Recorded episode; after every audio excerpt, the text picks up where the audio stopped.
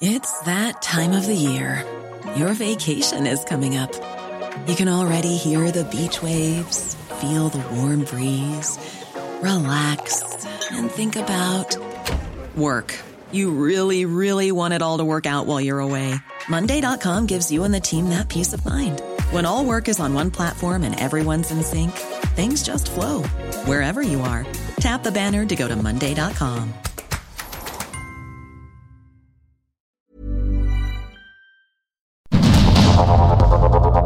Heraldo Media Group presenta Sergio Sarmiento y Lupita Juárez. Información veraz y oportuna con un toque personal y humano.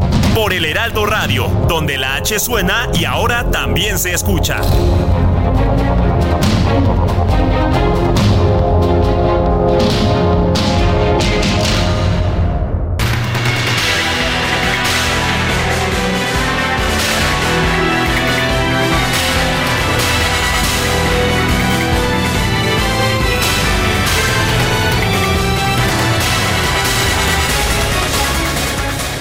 Son las 7 de la mañana en puntísimo de este lunes 20 de noviembre del 2023.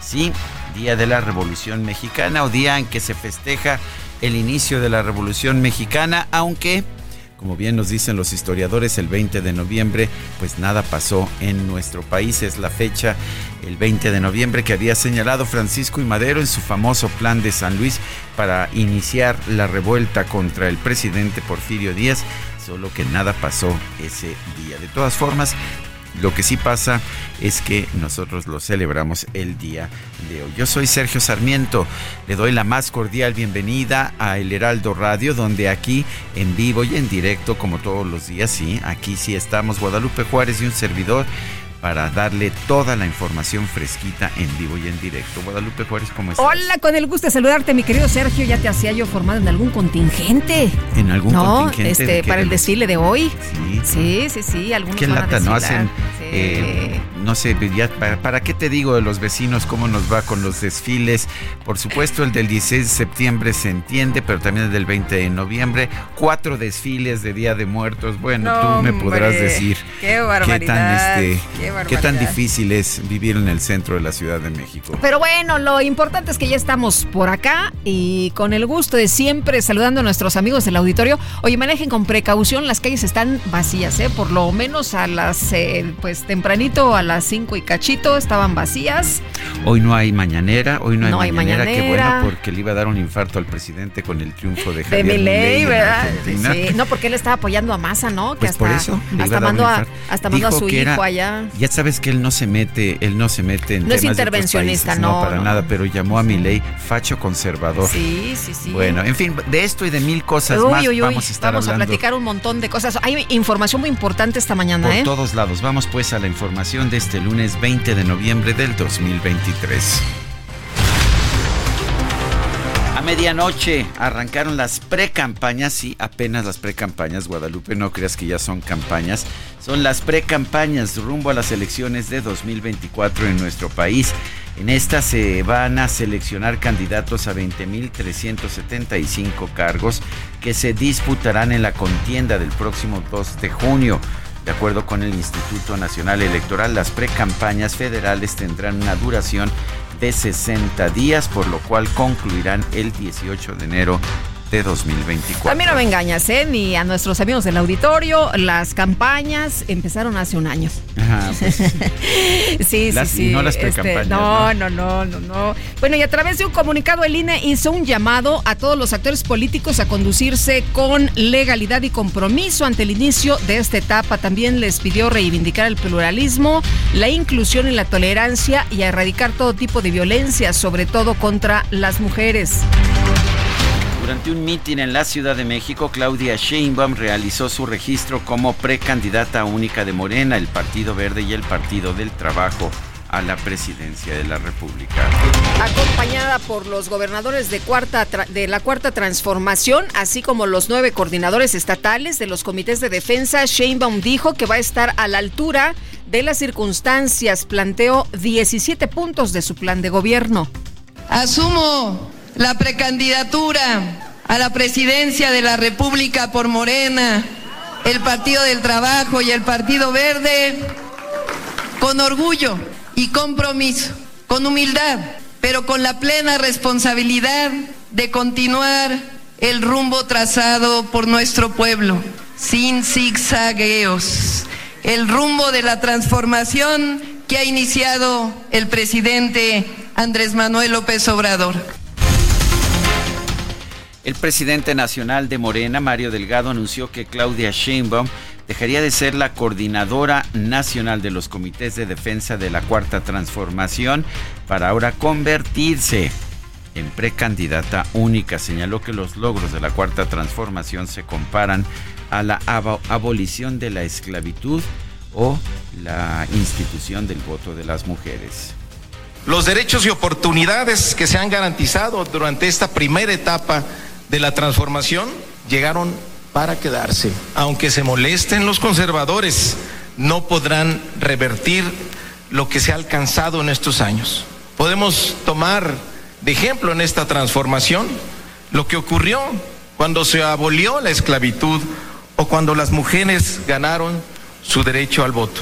Así que hoy dejará de ser nuestra coordinadora para convertirse en nuestra precandidata única a la presidencia de la República, Claudia Sheinbaum.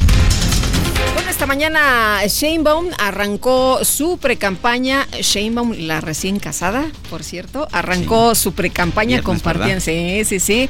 Eh, compartió un video a través de las redes sociales donde asegura va por el camino correcto, el de la honestidad y los resultados, dice. México está renaciendo, con prosperidad compartida, con democracia, derechos y libertades, con inversión para el bienestar, donde la seguridad se procura con justicia. No queremos reconciliarnos con la corrupción y los privilegios. Regresar al pasado no es opción. La grandeza de México está en nuestro pueblo, cultura, historia. Estoy orgullosa de ser parte de la transformación, orgullosa de ser mexicana. Sigamos construyendo el mejor México posible. Efectivamente este viernes la candidata Claudia Sheinbaum dio a conocer eh, que se casó, que se casó ese mismo viernes, dijo que fue una boda íntima solamente con sus familiares. Eh, aparece en una foto, en una foto con su, con su esposo. Eh, y bueno, pues felicidades, felicidades a Claudia Sheinbaum.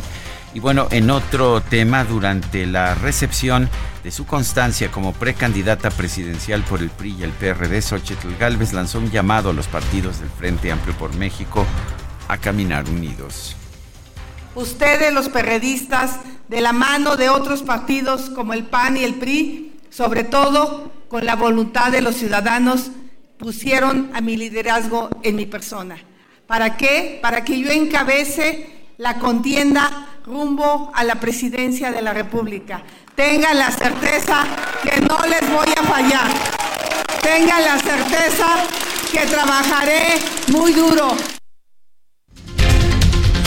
Bueno, es lo que dice Xochitl Galvez y en los primeros minutos de este lunes, por cierto, arrancó su precampaña, encabezó la marcha por la esperanza en Coyuca de Benítez, allá en Guerrero la gente vuelve a tener esperanza. Por eso esta marcha de la esperanza, esta marcha de la esperanza por Coyuca, pero también la esperanza de México.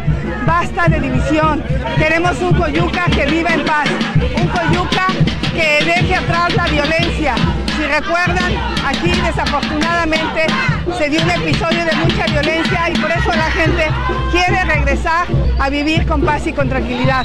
Desde aquí, desde Coyuca de Benítez, desde aquí, desde el barrio de San Nicolás, le hago un llamado a todo México a que entendamos que hoy la esperanza cambió de manos y esa esperanza hoy nos pertenece. Samuel García también arrancó la precampaña a través de un video en redes sociales donde se presenta como Samuel el Nuevo. Hay quienes dicen que soy un meme. Lo que no te dicen es que derroté a la vieja política de Nuevo León. Hay quienes dicen que soy un white el del sueldito de los 50 mil pesos. Lo que no te dicen es que bajamos la pobreza extrema a la mitad. Hay quienes dicen que soy el de baja la pierna. Y sí, me equivoqué y sigo aprendiendo. Lo que no te dicen es que soy quien por primera vez en la historia de Nuevo León tuvo un gabinete con más mujeres que hombres. Hay quienes dicen que me la paso viajando. Lo que no te dicen es que en tan solo dos años trajimos 42 millones de dólares de inversión extranjera, seis veces el presupuesto de Nuevo León. Hay quienes dicen que estoy muy nuevo y sí, ahí sí tienen razón. Soy el de las nuevas ideas, las nuevas inversiones y las nuevas formas de hacer política. También a través de un video se dio a conocer que el líder parlamentario de Movimiento Ciudadano en San Lázaro, Jorge Álvarez Maínez, asumirá la coordinación de la campaña del precandidato presidencial Samuel García. Pues es la primera vez que Movimiento Ciudadano tendrá candidato presidencial. Es la primera vez que México puede tener un presidente que nunca haya militado en ninguno de los partidos de la vieja política. Y como dice Samuel, se pudo para la Diputación, se pudo para el Senado, se pudo para el Nuevo Nuevo León y se va a poder para el México nuevo o el nuevo México que nos toca construir a todas y a todos. Gracias Samuel por la confianza y a ganar. Santiago Taboada se convirtió en el precandidato único de la coalición Va por la Ciudad de México a la jefatura de gobierno, luego de que el órgano de gobierno de la alianza entre PRI, PAN y PRD determinó que solo uno de los aspirantes logró el consenso de los tres integrantes de esa instancia. Bueno, y luego de esta designación, Adrián Rubalcaba dijo que se sale del PRI, renunció en conferencia de prensa el alcalde de Coajimalpa, criticó la dirigencia nacional del PRI a su presidente Alejandro Moreno por utilizarlo y traicionarlo. Vamos a escuchar parte de lo que comentó. Lo que sí puedo decir es me salgo del PRI. No voy a estar en un partido en el que confié, eh, tuve mucho cariño, lo respaldé durante muchos años, pero hoy su dirigencia traiciona los principios. No tienes palabra, has sido irresponsable, lamento muchísimo tu decisión de tratarme la manera en la que me trataste, eh, el mandarme un mensaje de WhatsApp, no merece el respeto que hoy te tiene como diputado.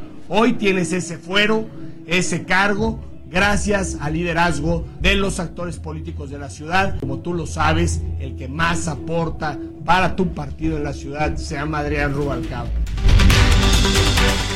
Adrián Rubalcaba también señaló que según el dirigente del PRI, la candidata presidencial del Frente Amplio por México, Xochitl Gálvez, presionó a los partidos para evitar un proceso interno y pidió que se escogiera a un solo abanderado en la capital del país y lamento mucho que la misma dirigencia y la misma candidata a la presidencia me hayan mentido de la manera en la que me mintieron y en donde simularon un acto democrático. Si así esperan ganar la presidencia y la jefatura de gobierno, creo que están perdidos.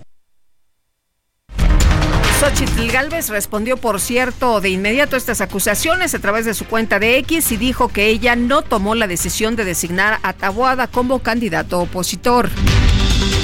Luis Espinosa Cházaro, aspirante a la jefatura de gobierno y coordinador del Partido de la Revolución Democrática, lamentó que su partido haya cedido a la imposición de un candidato. Sin embargo, refrendó su compromiso con la responsable de la construcción del Frente Amplio por México, Xochitl Galvez.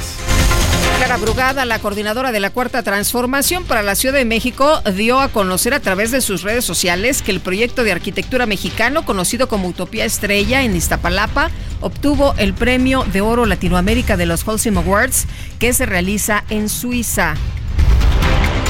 Alejandro Murat, exgobernador de Oaxaca, también presentó su renuncia al PRI con carácter de irrevocable. Además, anunció la creación de la Alianza Progresista por México, un espacio donde dice todos los mexicanos puedan participar sin distinción.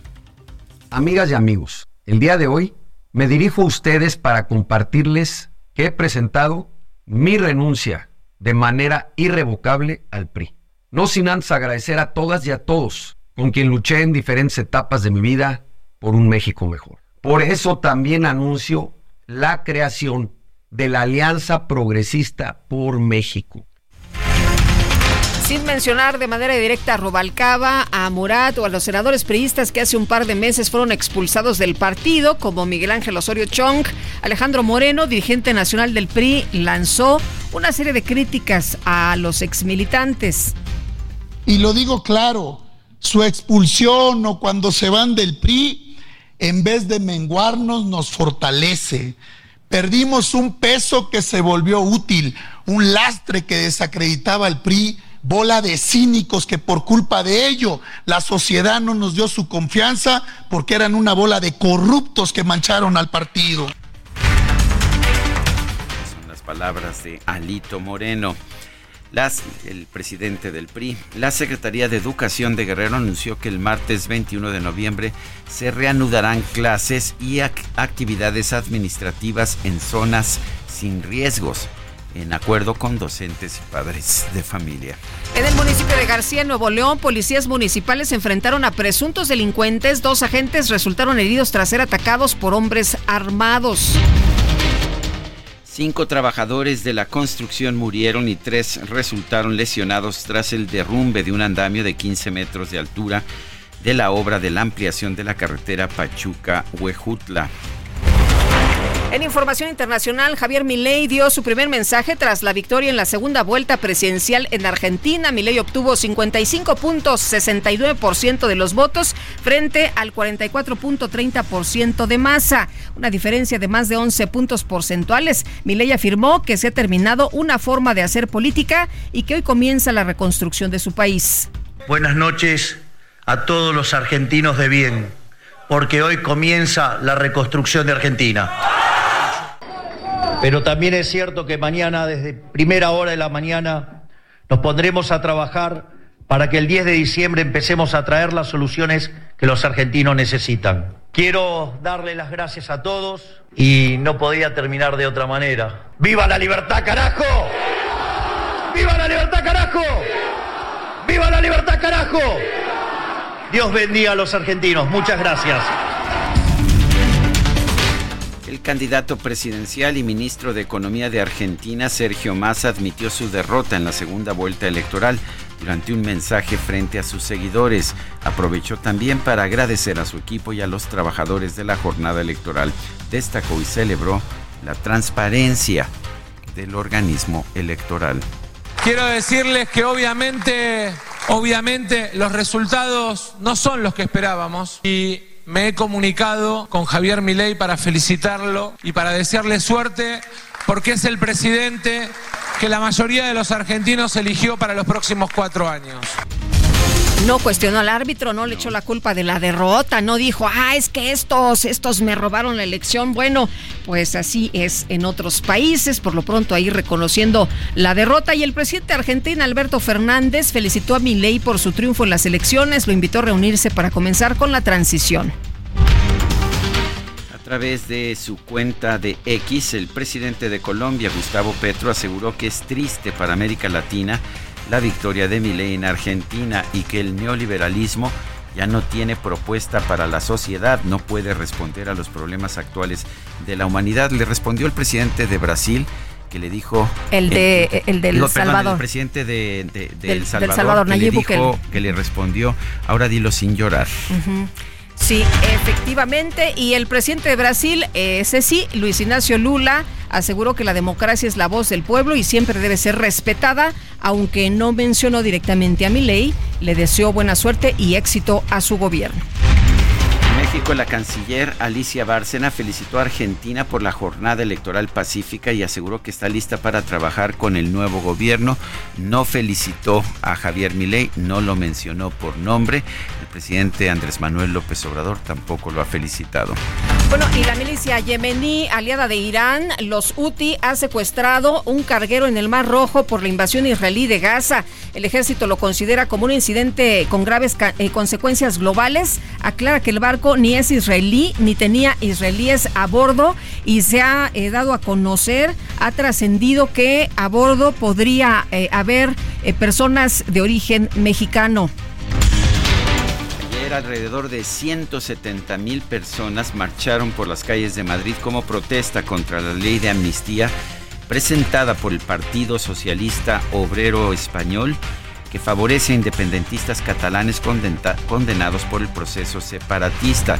El propio presidente Pedro Sánchez había dicho que esa amnistía era inconstitucional, pero ahora necesitaba el voto de los separatistas y pues decidió aprobar lo que él decía que era inconstitucional.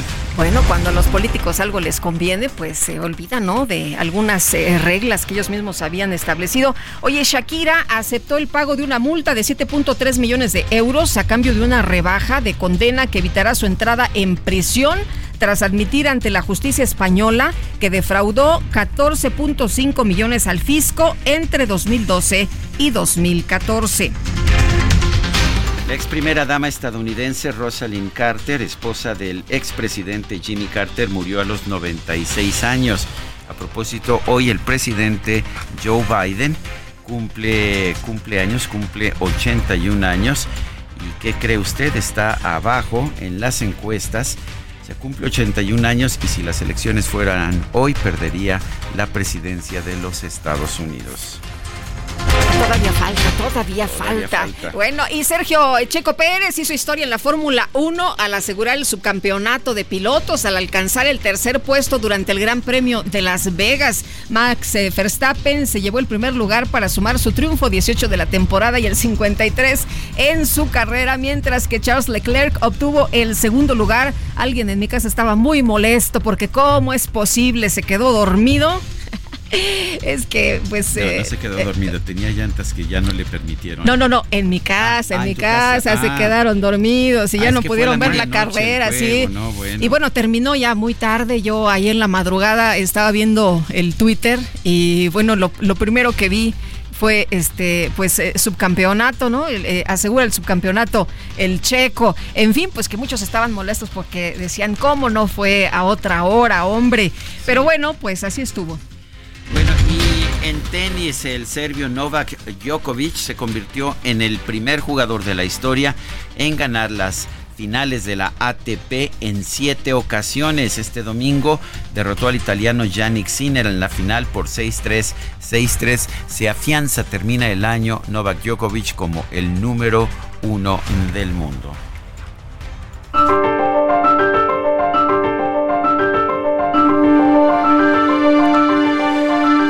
Vamos a la frase del día.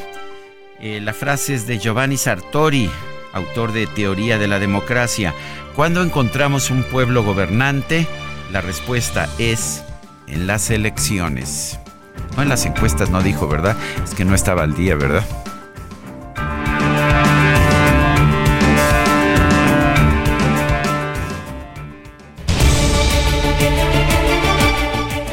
Y vámonos a las preguntas. Ayer pregunta, no, no ayer, el viernes preguntábamos en este espacio, ¿debe la Suprema Corte de Justicia colaborar con el presidente para ayudar a su proyecto político? Sí, nos dijo 4.4%, no 94.4%, no sabemos 1.3% recibimos 4.292 participaciones. La que sigue, por favor. Claro que sí, mi queridísimo DJ Kike.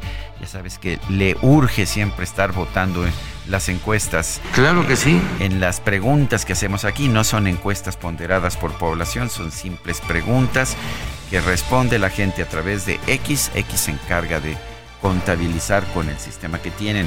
Y la pregunta de esta mañana, ¿qué piensa usted del triunfo de Javier Milei en Argentina?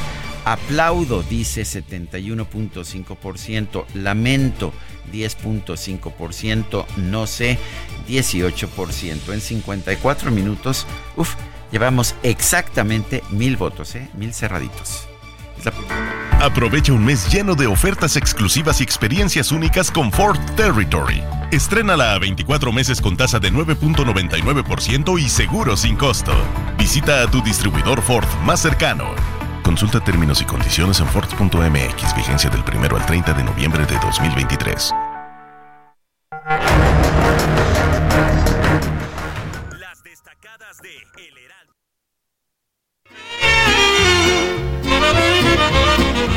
Hombre, ¿cómo se nota que es puente? Sí, ¿verdad? Es puente y andamos muy relajados. Muy revolucionarios. Y además revolucionarios.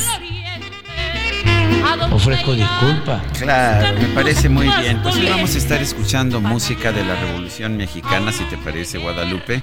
Me parece muy bien. Empezamos con este corrido de Pancho Villa, que interpreta Amparo Ochoa. Es el héroe, era el héroe del PRI el héroe también de la cuarta transformación, que ha declarado este como el año de Pancho Villa. Pues las víctimas dicen más bien que era un asesino y violador, pero bueno, pues las víctimas que importan están muertas, ¿verdad? Y este gobierno pues ha ensalzado, ¿no? A, Pancho Villa. a Pancho Villa. Hoy, este año lo tienen declarado como el año de Pan- Pancho Villa.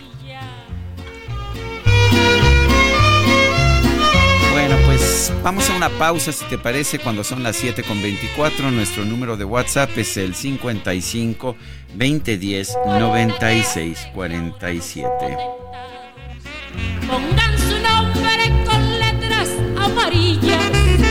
Su corazón el pueblo le ha entregado desde que andaba combatiendo en la guerrilla.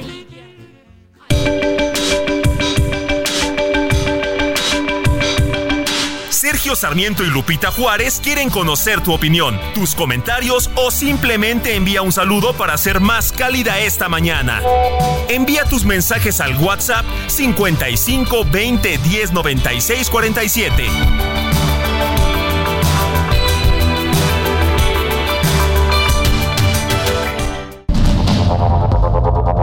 Continuamos con Sergio Sarmiento y Lupita Juárez por el Heraldo Radio.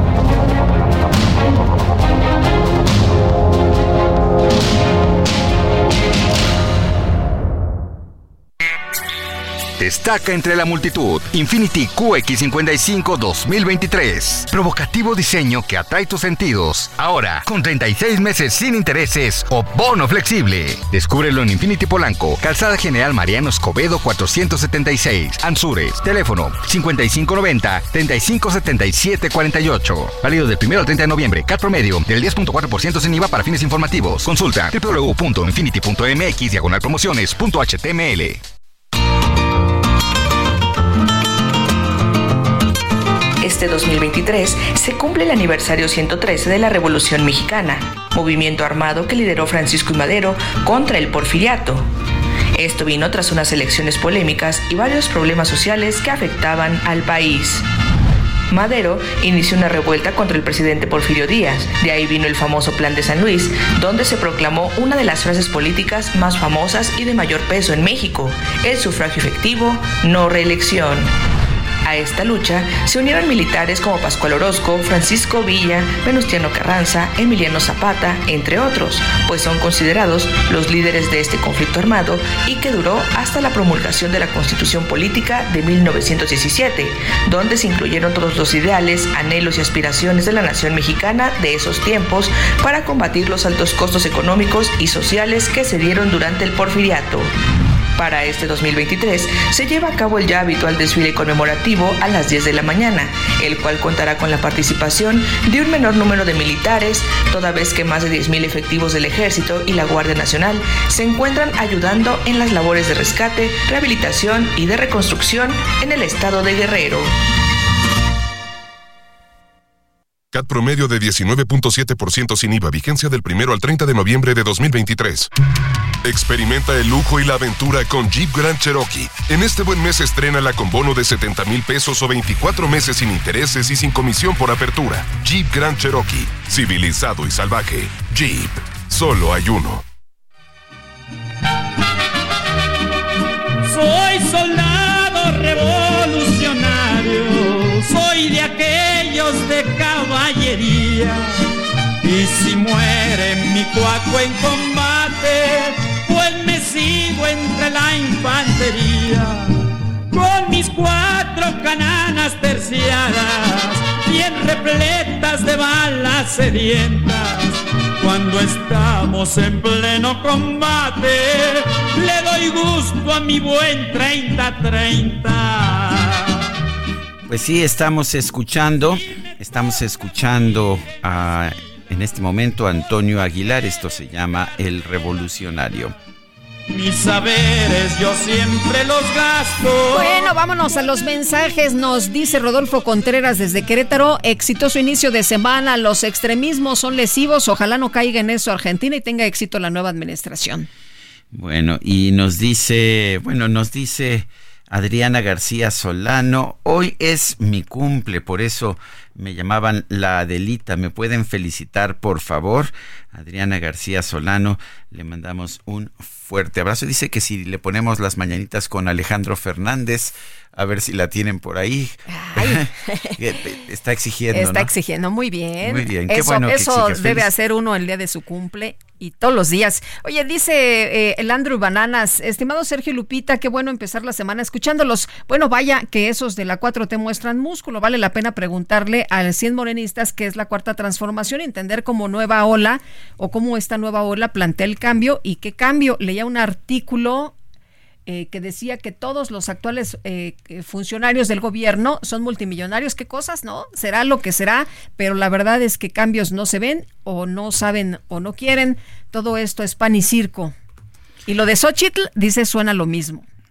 Son las 7 con 35 minutos. Las dirigencias nacionales del PAN del PRI y del PRD anunciaron que Santiago Taboada será el precandidato único del Frente Amplio por México a la jefatura de gobierno de la Ciudad de México. Y en la línea telefónica, Santiago Taboada, precandidato precisamente por esta ah, coalición, va por la Ciudad de México. Santiago, buenos días. Eh, ¿Qué significa esto? Y eh, se, se quejaba Adrián Rubalcaba de que se cambiaron las reglas del juego. ¿Tú qué opinas? Bueno, primero agradecerte, Sergio, agradecerte, Lupita, el espacio. Saludos a tu auditorio. Pues bueno, eh, decirte que el método y el, y el proceso se firmó hace prácticamente tres domingos, ¿no? Se, se, tuvo un plazo, se planteó la posibilidad, dos posibilidades. La primera de registrarnos, la segunda la que la que los registros tenían que ser válidos y eso todos lo sabíamos con el aval de las tres dirigencias nacionales. Era la manera la, única manera en la que podías eh, eh, continuar con este proceso de la candidatura.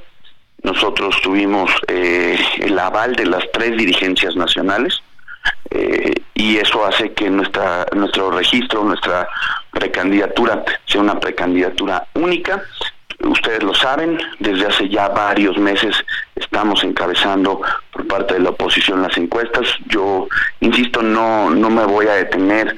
Yo Adrián le deseo éxito.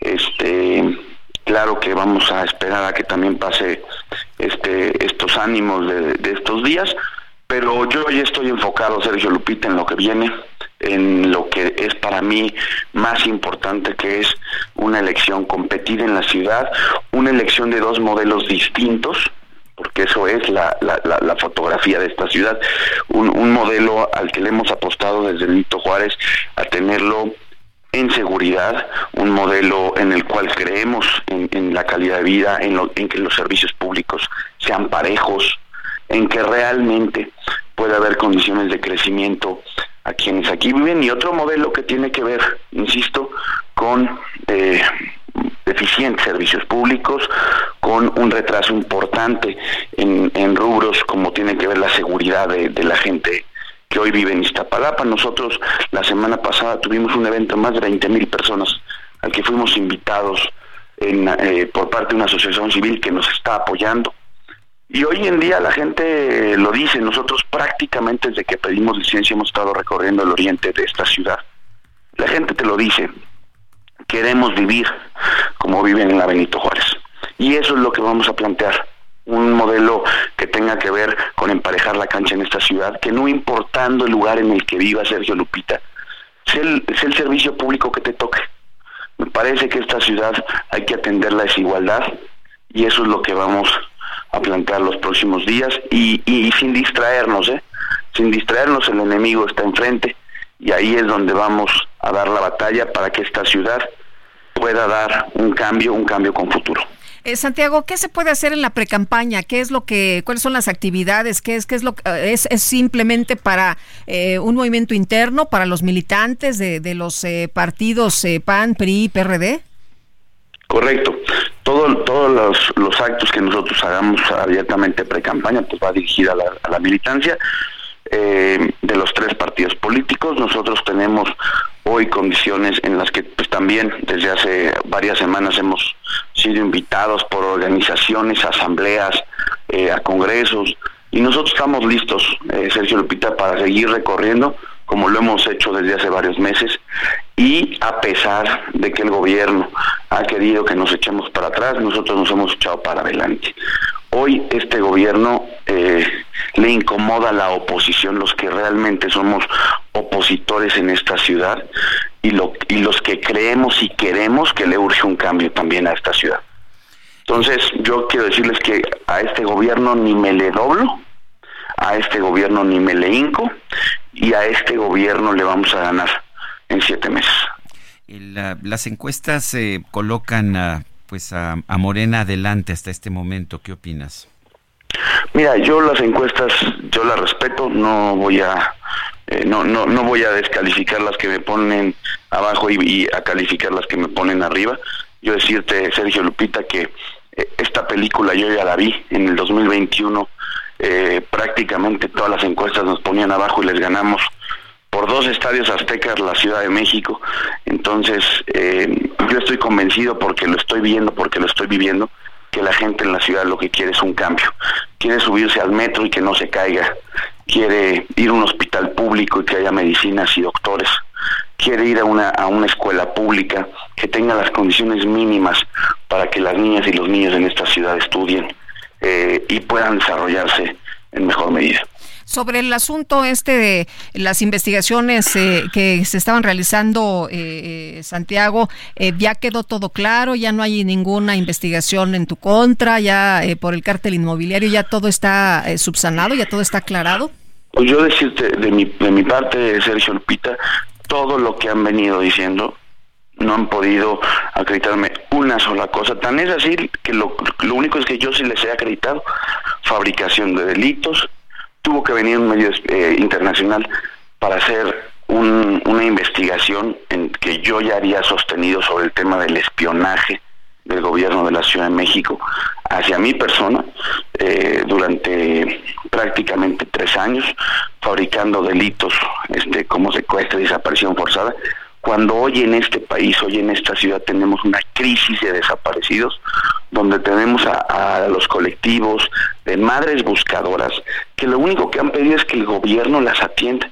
Y este gobierno prefirió ocupar todos esos recursos en lugar de estar encontrando a esos hijos, a esas hijas de esas madres buscadoras, prefirió ocuparlos en, en, espiarme. Y yo por eso les digo que en este proyecto opositor no nos vamos a doblar, no vamos a negociar nada con el gobierno lo que vamos a hacer es que precisamente hoy la gente en la ciudad tenga una opción distinta para que en la ciudad se pueda, después de muchos años, tener una mejor calidad de vida.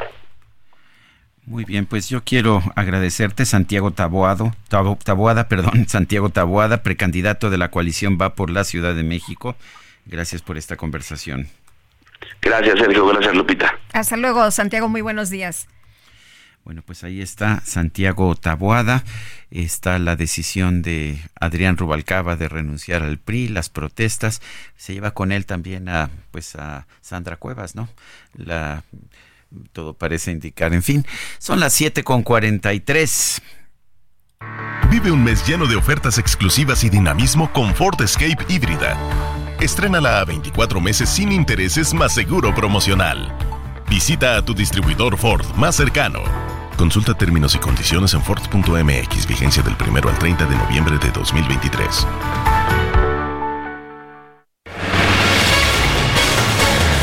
Bueno, y lo que ya adelantábamos en conferencia de medios, Adrián Rubalcaba, el alcalde con licencia de Coajimalpa, anunció su renuncia al Partido Revolucionario Institucional. Y Jorge Almaquio, cuéntanos.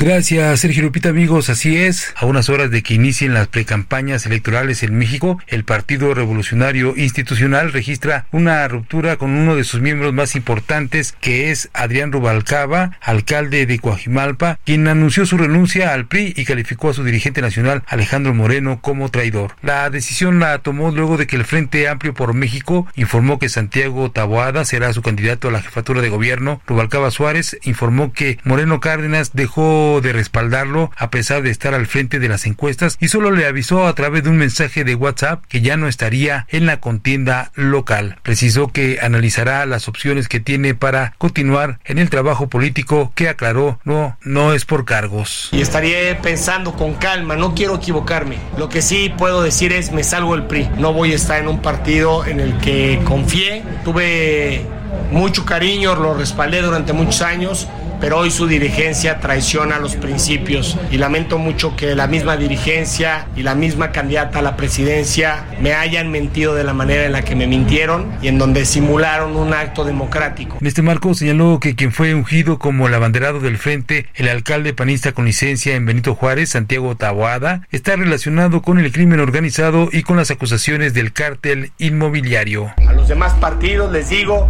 no entiendo cómo se prestaron teniendo un candidato triunfo en una negociación en donde impulsarán a alguien que tiene vínculos con el crimen, que tiene imputaciones y que lamentablemente hoy en día sabemos que ya aquellos que han sido detenidos han reconocido su culpabilidad de la construcción de inmuebles irregulares. Afirmó también que el dirigente del PRI mencionó que la candidata presidencial del Frente Amplio, Xochitl Gálvez, presionó a los partidos para evitar un proceso interno y que se escogiera a un solo abanderado en la capital del país. A la conferencia llegó la alcaldesa de Cuauhtémoc, Sandra Cuevas, quien le manifestó todo su apoyo, amor y respaldo a Adrián Rubalcaba. Señalar que el también aspirante descartado Luis Espinosa Cházaro lamentó que el partido de toda su vida, el de la Revolución Democrática, haya cedido a la imposición de un candidato, lo que tanto criticamos históricamente, aunque señaló a Xochil Gálvez que ni se va ni se raja y ya está listo para lo que sigue. Sergio Lupita, amigos, el reporte que les tengo. Muchas gracias, Jorge. Muy buenos días. Bueno, pues ahí la decisión de eh, Luis Espinosa Cházaro. Él dice que no, pues le gustó, pero que no se va y que va a apoyar a Xochitl Galvez. Vamos a, a ver qué es lo que decide Adrián Rubalcaba, ¿no? Que él sí renunció al PRI. Y tras la renuncia de Adrián Rubalcaba y también de Alejandro Murat, el exgobernador de Oaxaca, el presidente nacional del PRI, Alejandro Moreno, calificó como una bola de cínicos aquellos políticos que están renunciando al PRI. Misael Zavala, adelante. Muy buenos días, Sergio. Buenos días, Lupita. Efectivamente, Sergio, pues un duro mensaje dio ayer el líder nacional del PRI, Alejandro Moreno Cárdenas, quien calificó como una bola de cínicos y corruptos aquellos políticos que han renunciado a las filas del tricolor. Durante el registro de Xochitl Gálvez como precandidata presidencial, el dirigente priista lanzó un discurso fuerte en contra de aquellos que han decidido pues abandonar el Partido Revolucionario Institucional y es que pues renunciaron a su militancia recientemente el alcalde de Coajimalpa, de Coajimalpa Adrián Rubalcaba y también el exgobernador de Oaxaca Alejandro Murat Hinojosa sin dar nombres, Moreno Cárdenas expuso, gozaron de grandes oportunidades, se beneficiaron de ellas durante años y cuando se trató de que se comprometieran en el trabajo y fortalecieran al partido, antes de lograr ventajas personales, se hicieron a un lado, chantajearon al partido y buscaron debilitarlos. Su expulsión o cuando se van del PRI, en vez de menguar, los fortalece al Partido Revolucionario Institucional. En un conocido hotel de la Ciudad de México, el presidente nacional del PRI dijo que aquellos que dejan las filas priistas demostraron que más que militar en su partido político, estaban en las filas del oportunismo, denominados no solo priistas no comprometidos, sino dominados por la ambición que tenían pretendiendo adueñarse de la organización de forma abusiva e irresponsable. También calificó a los que dejan al PRI como grandes exponentes de la incongruencia. Asimismo subrayó que no eh, puede ser leal solo, no se puede ser leal solo de lunes a miércoles y de jueves a domingo no, ser, no serlo. Sobre la decisión de ayer de los partidos del Frente Amplio por México de dar la precandidatura a la jefatura de gobierno de la Ciudad de México al panista Santiago Tabada, Alito Moreno también expuso que van a trabajar con los más competitivos y cuando el PRI toma una decisión, todos los priistas prácticamente pues tienen que cerrar filas. Eh, Sergio Lupita, hasta aquí la información. Muy bien, Misael Zavala, muchísimas gracias. Gracias, buen día. Bueno, y en eh, la cuenta de Twitter del PRD se puede leer apoyo total a Xochitl Galvez, aunque PAN y PRI pretenden excluir candidaturas ciudadanas y perredistas al Senado y la Cámara de Diputados de la coalición opositora. Pues así está la situación en la oposición. Hay eh, mucha inconformidad, hay jaloneos y por eso pues estaba eh, pidiendo Xochitl Galvez unidad, unidad precisamente pues por esto que ya se está viendo. Bueno, y este sábado, eh, Sandra Cuevas, la alcaldesa de Cuauhtémoc, emitió un tuit que decía respaldando a Adrián Rubalcaba, un político de palabra, un hombre con principios, valores y que se ha caracterizado siempre por gobernar con el corazón, no está solo, cuenta con mi apoyo y el de la Cuauhtémoc para seguir luchando y trabajando por la Ciudad de México, es lo que escribió Sandra Cuevas. Y además esta mañana, esta mañana puso un tuit que me parece interesante. No soy la política tradicional que guía borregos, llegué aquí para despertar leones y dragones, es lo que dice Sandra Cuevas. Son las son las 7 de la mañana, 7 de la mañana con 50 minutos. Oye, ha llamado mucho la atención esta información que se dio a conocer allá en eh, Europa. La cantante Shakira aceptó pagar una multa de 7 millones de euros por fraude fiscal tras haber admitido defraudar la hacienda española entre 2012 y 2014. Es la información que se está dando a conocer. De hecho, pues hay imágenes donde ella eh, habla precisamente y donde acepta esta situación. Eh, Shakira de esta manera pues evita ir a la cárcel. Así que bueno, pues ahí está, ahí está el reporte. Aunque vale la pena señalar que ella siempre ha dicho que que no tenía que, pagar esos impuestos allá en España porque no era residente española. Dicen que por unos días se pasó e iba a presentar testigos. Lo que ha señalado es que decidió aceptar la acusación, pagar esta multa. A pesar de que hay una sentencia de cárcel, se le va a conmutar por uh, libertad condicional y podrá, de hecho, estar en libertad y regresar a Miami. Y vamos ahora con, con Livia González, nos tiene información adelante. El pronóstico del tiempo con Sergio Sarmiento y Lupita Juárez.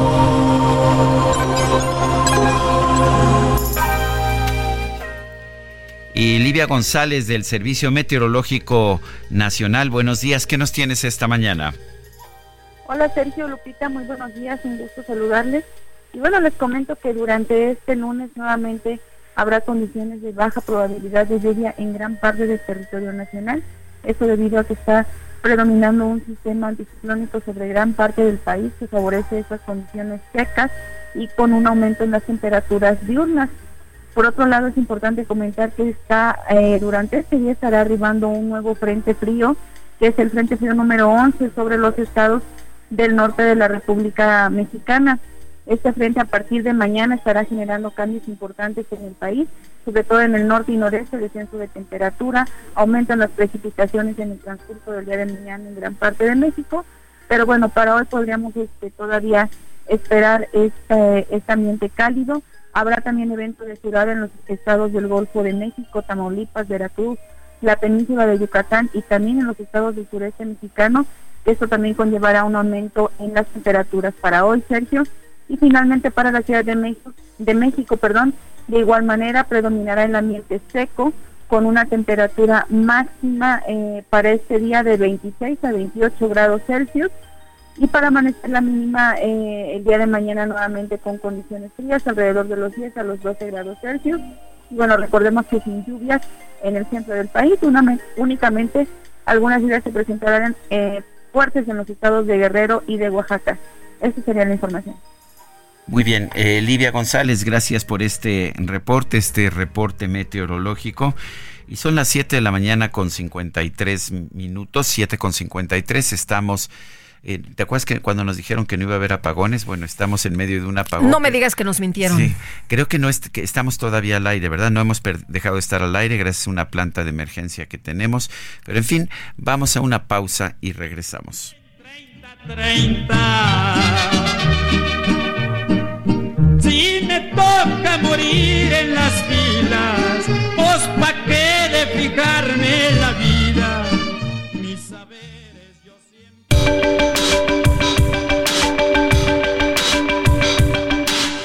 Sarmiento y Lupita Juárez quieren conocer tu opinión, tus comentarios o simplemente envía un saludo para ser más cálida esta mañana. Envía tus mensajes al WhatsApp 55 20 10 96 47.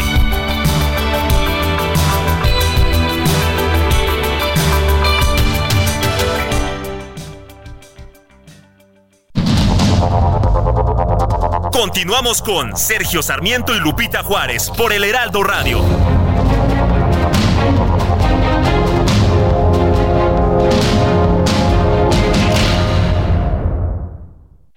Aprovecha un mes lleno de ofertas exclusivas y experiencias únicas con Ford Territory. Estrénala a 24 meses con tasa de 9.99% y seguro sin costo. Visita a tu distribuidor Ford más cercano. Consulta términos y condiciones en Ford.mx, vigencia del 1 al 30 de noviembre de 2023. Entre ruido de cañones y metrallas surge una historia popular de una joven que apodaban Juana Gallo por ser valiente y a no dudar. Siempre al frente de la tropa se encontraba peleando como cualquier Juan. En campaña ni un pelón se le escapaba, siempre se los tronaba con su enorme pistolón. Era el coco de todos los federales y los mismos generales.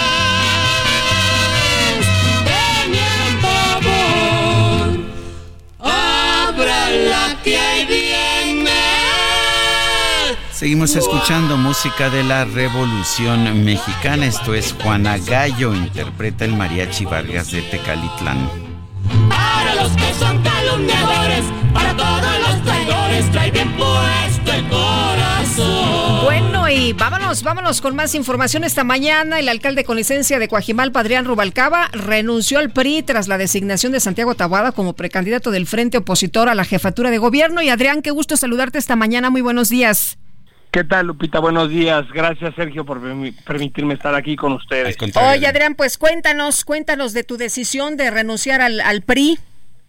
Pues mira, muy triste decisión, eh, porque sin duda es un partido en el que he militado muchos años. Eh, le entregué el triunfo electoral en cinco ocasiones de la alcaldía, más de 12 diputaciones entre locales y federales a un PRI de la ciudad que cuando yo tomé eh, posesión en la alcaldía de Coajimalpa, pues estaba en decadencia. Y lamentablemente eh, pues hicieron una propuesta electoral para designar al candidato del frente a través de un proceso democrático, lo platicamos en este espacio, en donde sería un proceso donde habría igualdad de circunstancias para participar.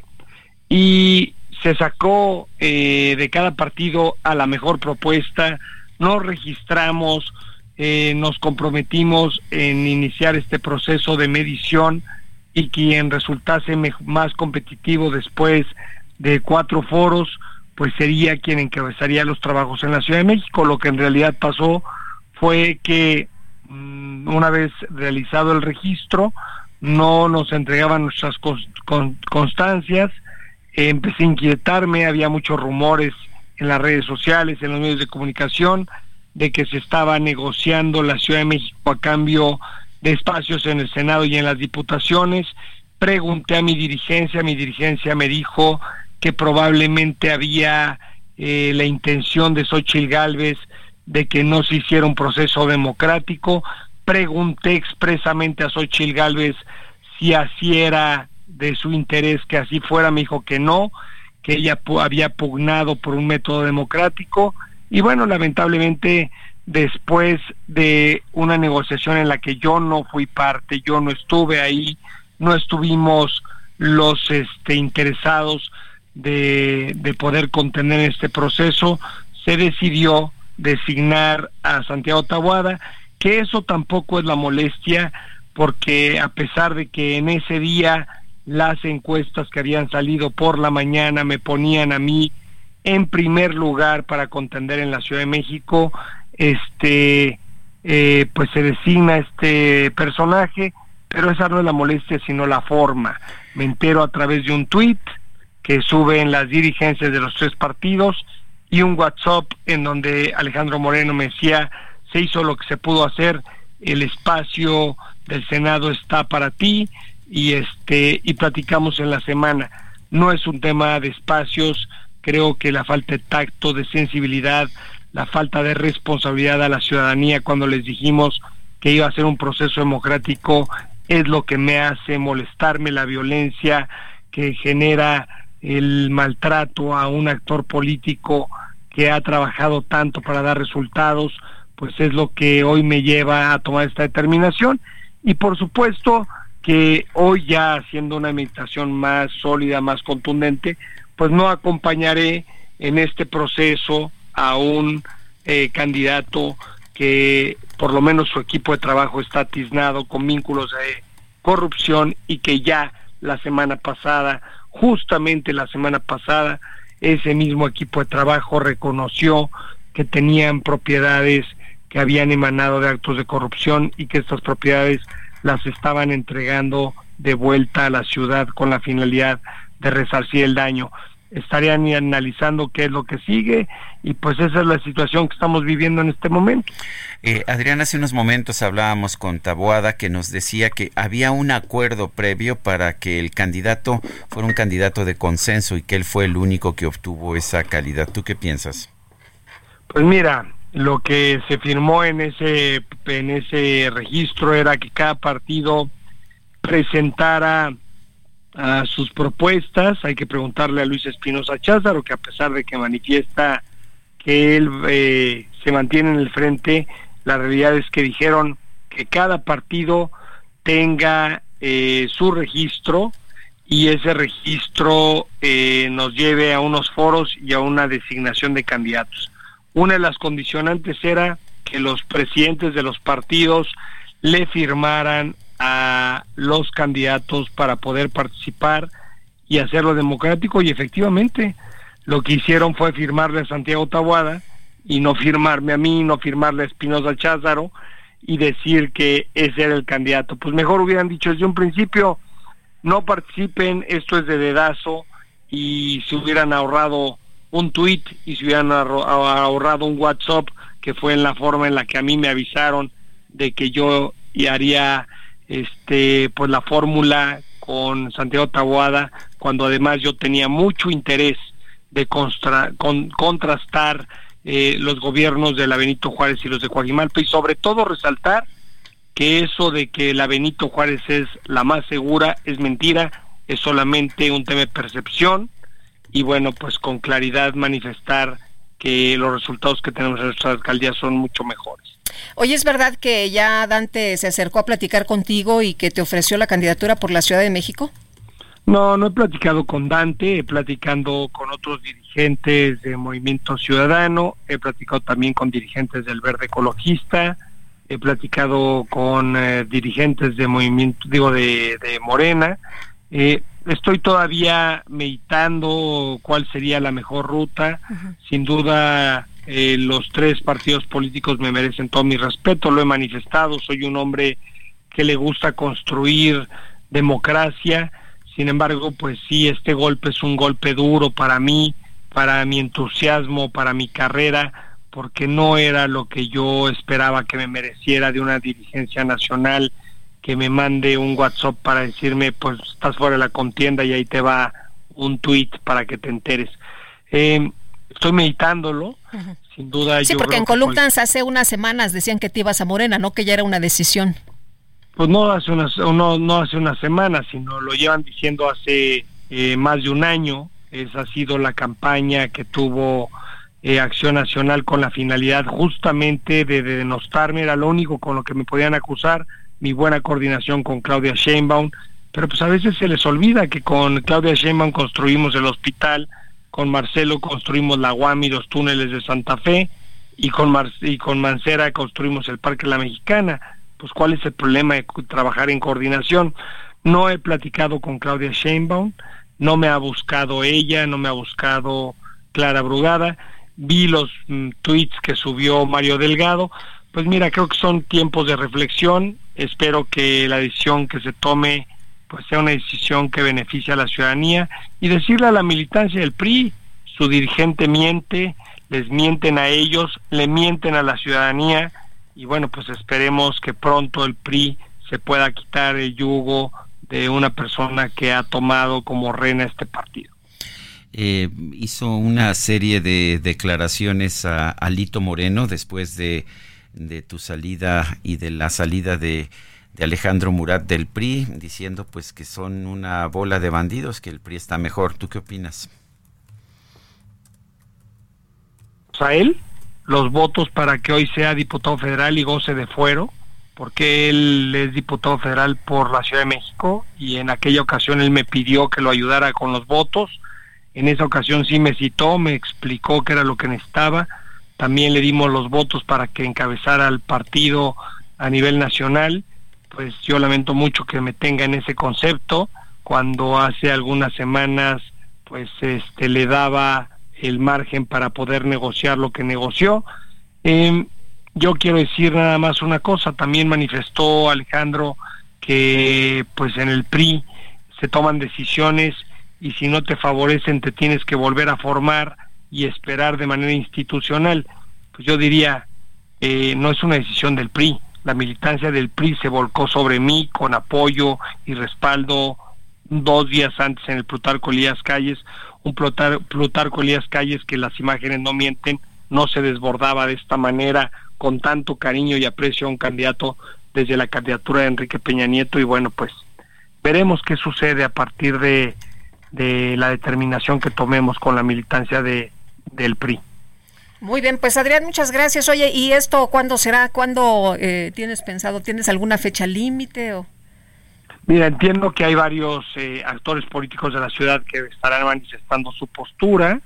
Eh, ya el día de hoy tratan de contrapuntearme con la alcaldesa Sandra Cuevas en algunas columnas, eh, manifestando que me expreso mal de ella. Eh, pero entiendo que ella tiene programada ya también una salida este, del Frente Amplio. Eh, ella ella te pasó a visitar el sábado, ¿no es así? Sí, ella llegó a mi conferencia de prensa en donde manifestó justamente su respaldo y su apoyo hacia mi persona y este y entiendo que también hay diputados locales que estarán manifestando su respaldo y bueno, eso me lleva también a comentar pues cuál será el resultado ahora de la votación en favor de la fiscal o en contra de la fiscal. Yo creo que esa lucha que se ha venido discutiendo pues se pone en riesgo ante este maltrato que se le da a la militancia priista en la Ciudad de México.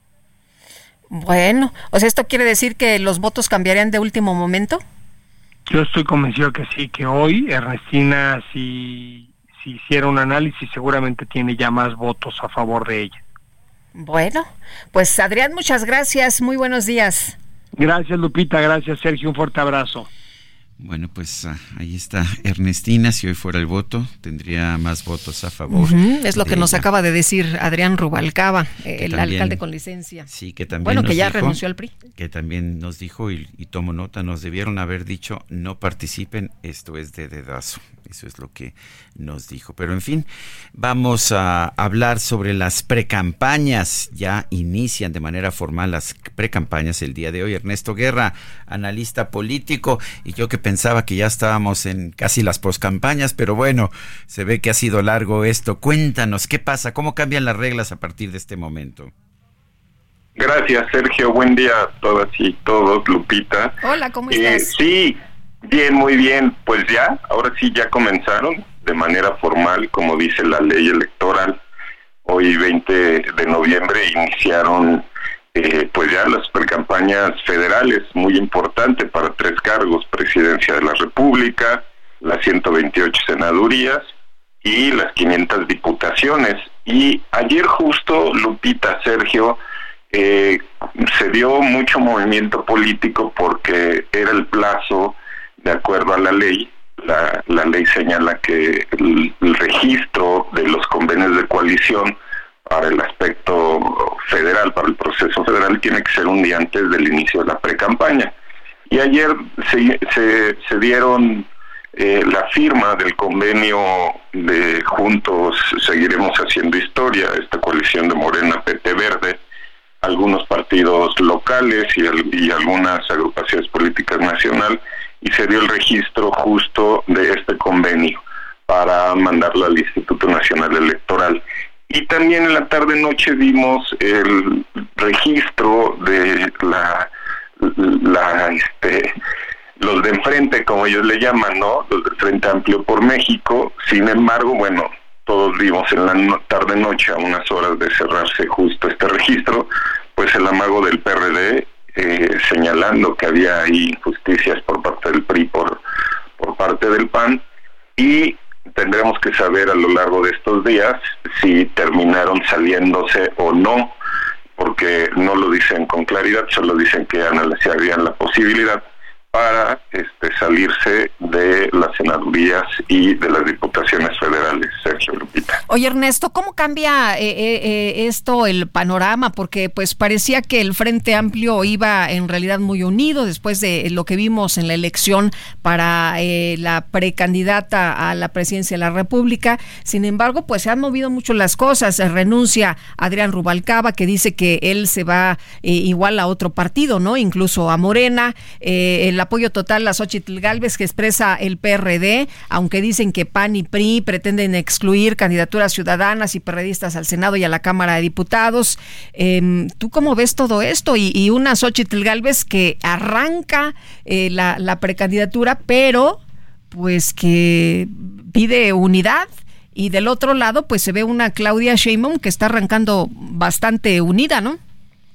Y justo es el contraste. Eh, ayer vimos pues a las 12 de la noche un segundo, ya el arranque de, por un lado, de Xochitl Galvez, arranca justo donde el presidente de la República se negó a, ir a verlos, se va a Coyuya eh, de Benítez en Guerrero, hace esta especie de manifestación de salir a caminar ahí, eh, vimos a un Samuel García, por otro lado, también ya eh, poniendo en sus redes sociales.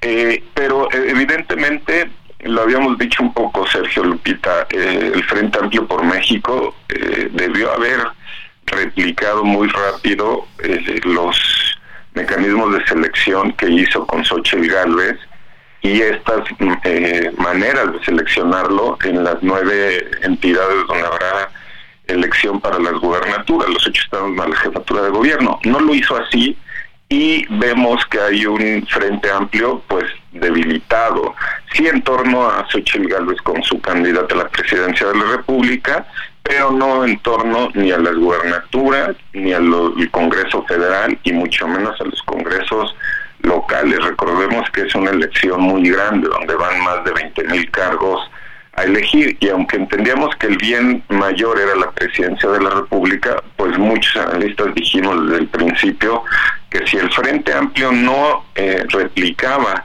con eh, pulcritud esta forma de designar, pues iba a pasar lo que ya está pasando. Vimos acusaciones de traición, ¿no? Este, como bien lo dice Lupita, del alcalde con licencia, acusa a su dirigente, incluso, bueno, pues hasta renunció de su partido, y seguramente vamos a ver en estos días un, un este ambiente político en torno al Frente Amplio, pues de esta naturaleza, porque no sellaron bien su manera de designar y sí por el otro lado la coalición digamos oficialista donde ayer pues hicieron un gran evento para la firma del convenio donde le dan la constancia a Claudia Sheinbaum y vemos que eh, hay partidos eh, políticos locales, vemos agrupaciones políticas nacionales que se suman y pues entonces sí vemos a una eh, coalición oficialista muy fortalecida. Eh, la, apenas está empezando la, pues la precampaña. Eh, ¿Tú crees que hay posibilidades de que cambien pues una realidad apabullante a favor de Morena que nos marcan las encuestas?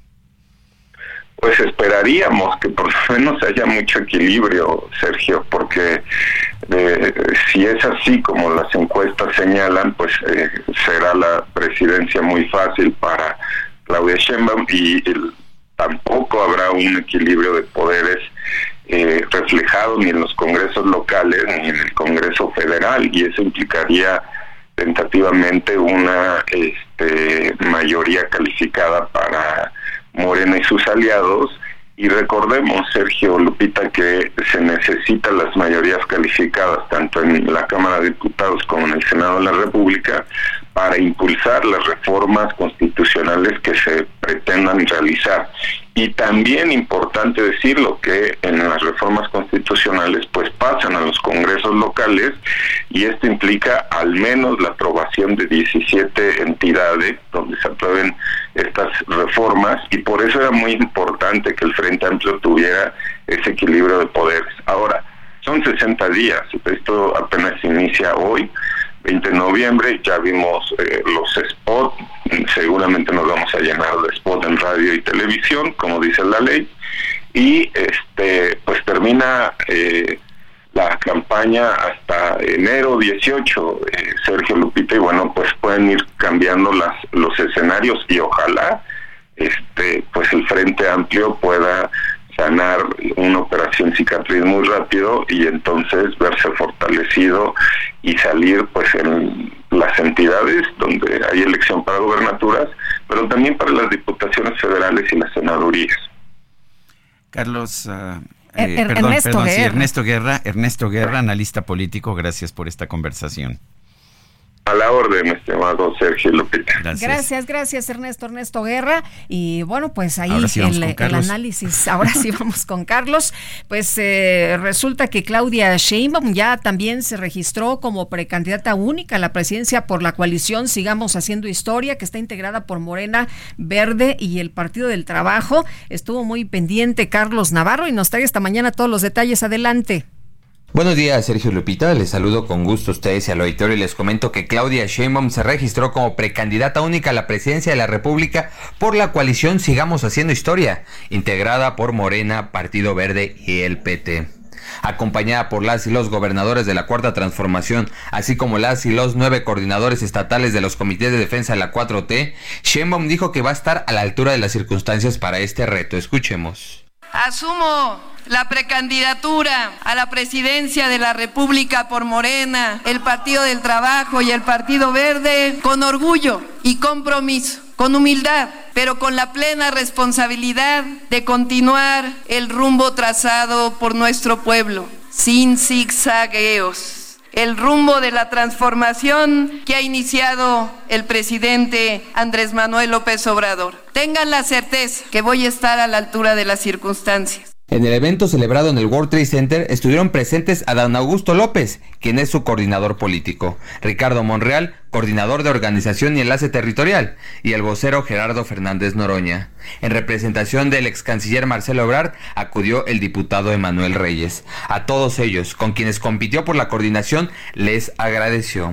Además, Sheinbaum adelantó que la próxima semana estará presentando el equipo de trabajo que la va a apoyar en la precampaña y planteó 17 puntos que forman parte de sus apuntes, los cuales descartó como propuestas para evitar una reprimenda del Instituto Nacional Electoral. Entre estos 17 puntos se encuentra mantener la austeridad republicana y la disciplina fiscal.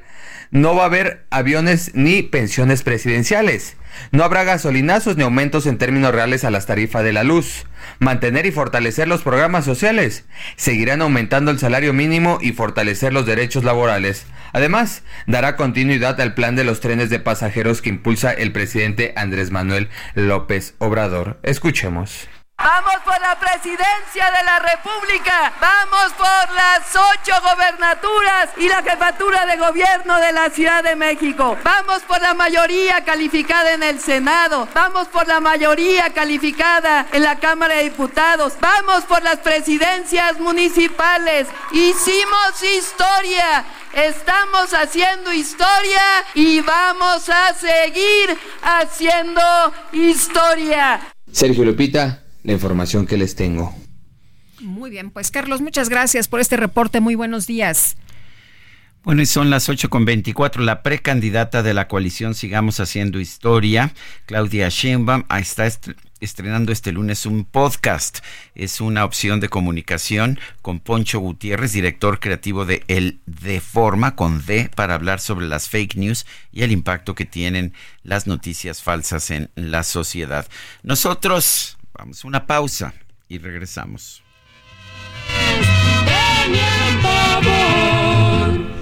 Abra la que ahí viene Juana Gallo va gritando en su caballo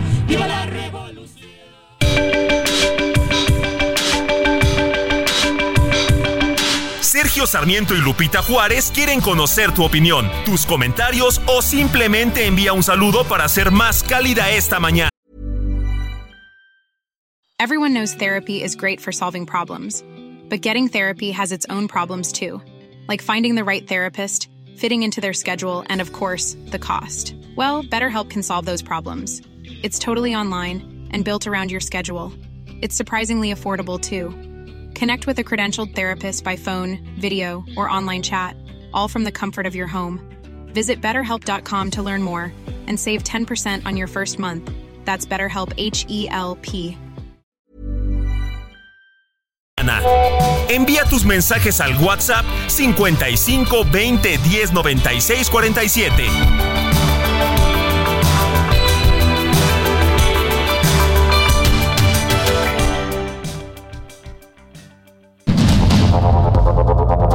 Continuamos con Sergio Sarmiento y Lupita Juárez por el Heraldo Radio.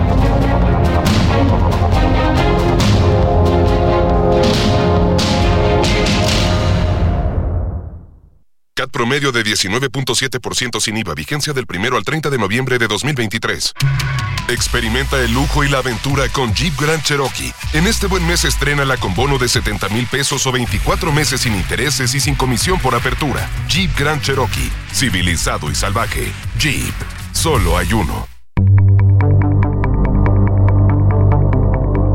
Jaque Mate con Sergio Sarmiento.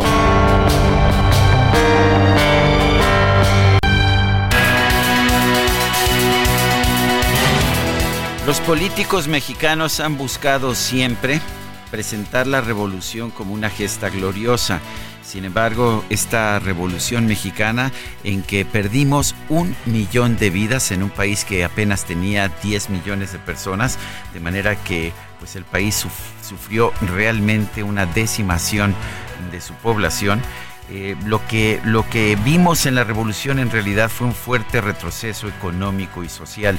Pasarían muchos años para que el país se recuperara de la destrucción y la disrupción económica.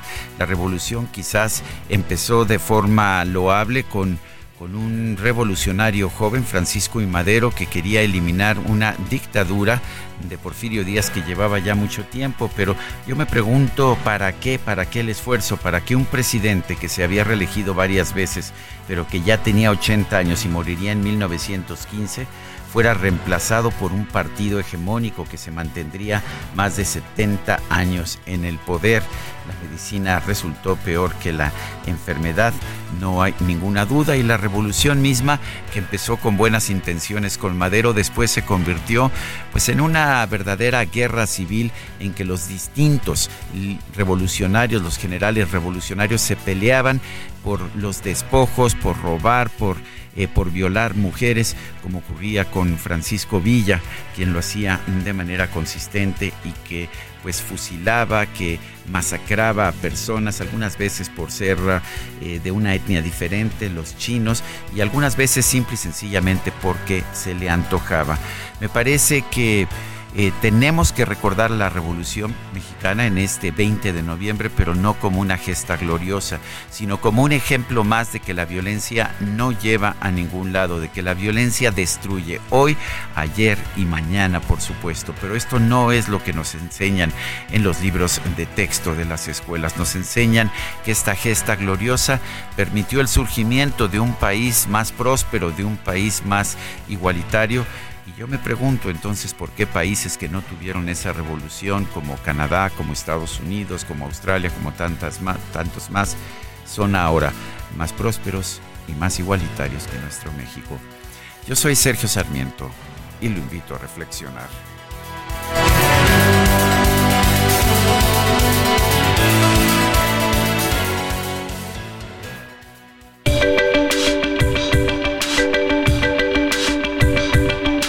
Sergio Sarmiento, tu opinión es importante.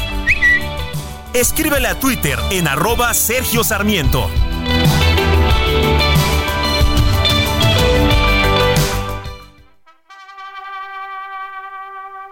En esa puerta del cuartel está enterrada una mujer, valiente como no defender, cada año se mira llegar a un hombre que le va a rezar, a un general de división que no se puede consolar. Mi soldadita negrita,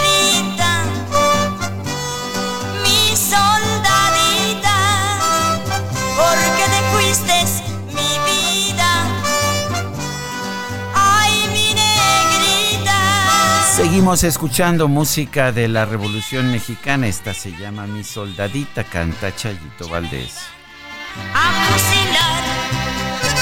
Bueno, y vámonos a los mensajes, pero antes de los mensajes, información importante y cierre de circulación en ambos sentidos de la autopista México-Cuernavaca a la altura del kilómetro 69. Están por ahí trabajando servicios de emergencia, atendiendo el incendio de un tráiler que atravesó el muro de contención, así que tómelo en cuenta. Está cerrada la circulación en ambos sentidos de la autopista México-Cuernavaca, le reitero, a la, a la altura del kilómetro 69. Y nos dice una persona de nuestro auditorio, buenos días, Sergio y Lupita, el gran mensaje que nos deja el triunfo de mi ley es que la mayoría del pueblo votó contra el populismo y la corrupción más que en favor de las ideas libertarias. Baso esta información en el hecho de que mi ley ganó en sectores donde más del 70% de la población reciben planes o subsidios de algún tipo.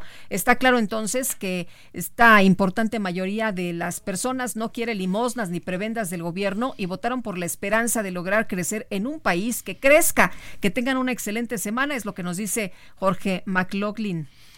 Y dice otra persona, eh, buen inicio de semana, Sergio y Lupita, Itzel y DJ Kike, el presidente electo de Argentina, Milei, aunque es un cambio, en el debate demostró su falta de capacidad. Para mí es solamente otro populista.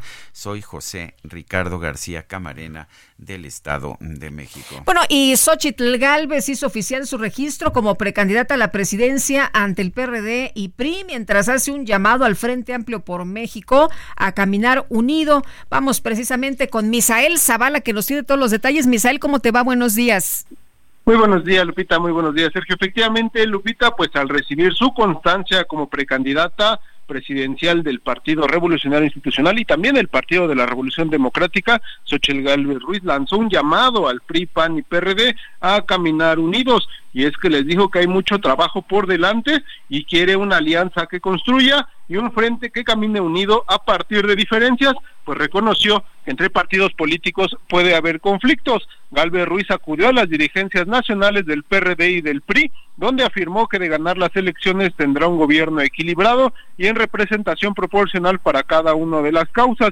Incluso dijo que será de libertades y de respeto hacia las coaliciones que van a conformar ya en esta etapa de pre-campaña. Dijo que se va a acabar el presidencialismo y no será el gobierno de una sola mujer que decina, sino de todos los partidos políticos y también de los ciudadanos. Sostuvo que si hubo cosas buenas del gobierno federal, tendrán que mantenerse, pero si hubo errores, hay que frenarlos y corregirlos no tengan ninguna duda que los programas sociales están en la Constitución y nadie los puede quitar, sostuvo la senadora con licencia por Acción Nacional.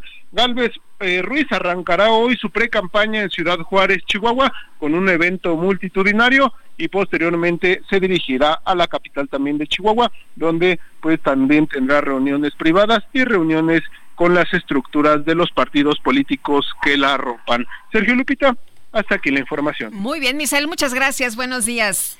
Gracias, muy buen día. Son las 8 con 38 minutos. Vamos con el Químico Guerra. Vive un mes lleno de ofertas exclusivas y dinamismo con Ford Escape híbrida. Estrénala a 24 meses sin intereses más seguro promocional. Visita a tu distribuidor Ford más cercano. Consulta términos y condiciones en Ford.mx, vigencia del 1 al 30 de noviembre de 2023. Químico Guerra. Con Sergio Sarmiento y Lupita Juárez.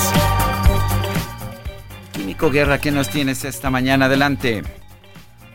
Sergio y Lupita, bueno, pues hay todavía gente que duda sobre el cambio climático. Le mandé ahorita hace unos momentos a Lupita imágenes de Dubái inundado, Arabia Saudita inundado, ¿verdad? Con agua, o sea, precipitaciones nunca antes vistas en estas zonas. Bueno, es precisamente esta cuestión del cambio climático. Y fíjense que el viernes, frente a esto que está sucediendo y que ya es evidente para todo el mundo, Sergio Lupita, el Banco Mundial acaba de anunciar este viernes pasado que va a adoptar una agenda climática de urgencia que contempla el despliegue acelerado del hidrógeno eh, verde como fuente energética baja en carbono para avanzar en la transición ecológica y este reto enorme que tenemos los seres humanos.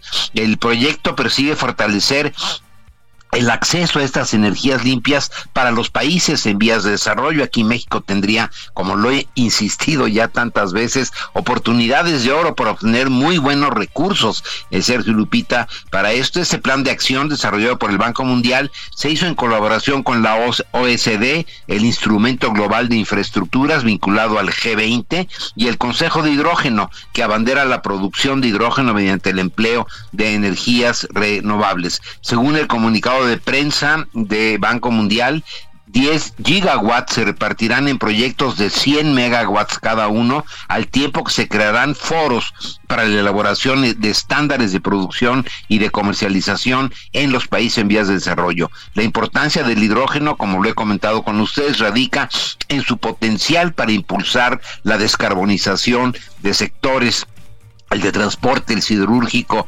etcétera. Estoy citando aquí, Sergio Lupita, a Demetrios Papatanasiu, Papatanasiu, eh, quien es el director global de energía del Banco Mundial, dice, en respuesta el Banco Mundial está ayudando a reducir los costos diseñando mecanismos de financiación para reducir el riesgo de los proyectos y promover políticas que impulsen la demanda. O sea, esto viene en serio, en el organismo del Banco Mundial ha concedido en lo que va de este año 1.517 millones de euros, equivalen a 1.650 millones de dólares para financiar hidrógeno verde. No es una quimera, no es algo así que sea romántico, ¿verdad? Una plática de café, es algo que ya está aquí. México tiene esta gran oportunidad. Ojalá, como he dicho tantas veces, ojalá reconozcamos, sobre todo reconozca la administración actual este enorme potencial que tenemos, Sergio Lupita. Pues me parece muy bien. Yo creo que el hidrógeno verde es una de las grandes soluciones para el futuro. Ya es tiempo para que nosotros también nos demos cuenta, ¿no? Claro que sí, sobre todo pues porque hay empleos, hay financiamiento, hay desarrollo, Sergio, es algo que impulsa a los países. Hay futuro, y hay futuro ¿no? Porque si no nos va a llevar la tristeza. Oye, estoy viendo estas imágenes que me mandaste, qué impresionante. Qué impresionante, sobre impresionante, todo. Pues, ¿verdad? porque no podríamos imaginar que pues esté de esta forma el, la zona desértica, ¿no? Eh, toda inundada. Exactamente, exactamente. Muy bien, Químico, muchas gracias. Buen inicio de semana, Sergio Lupita. Muy bien, son las 8 de la mañana con 42 minutos. Vámonos a un resumen de la información más importante. Descubre un SUV de lujo que lo tiene todo. Infinity QX50. Ahora, con 36 meses sin intereses o bono flexible. Descúbrelo en Infinity Pedregal, Avenida Insurgente Sur 1355, Jardines del Pedregal. Teléfono 5555-285344. Válido del 1 al 30 de noviembre. CAT promedio del 10.4% sin IVA para fines informativos. Consulta www.infinity.mx diagonal promociones.html.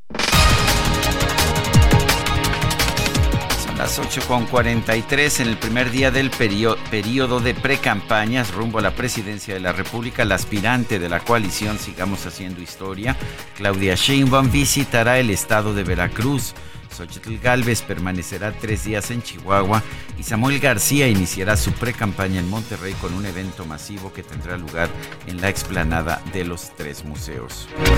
PRD se lanzó contra sus compañeros de alianza, pues aseguran que durante los procesos de selección a las distintas candidaturas han sido excluidos. Los perredistas indicaron que no dejarán de apoyar a Xochitl Galvez, única candidata presidencial rumbo a las elecciones federales. No obstante, competirán con sus propias candidaturas al Senado y la Cámara de Diputados.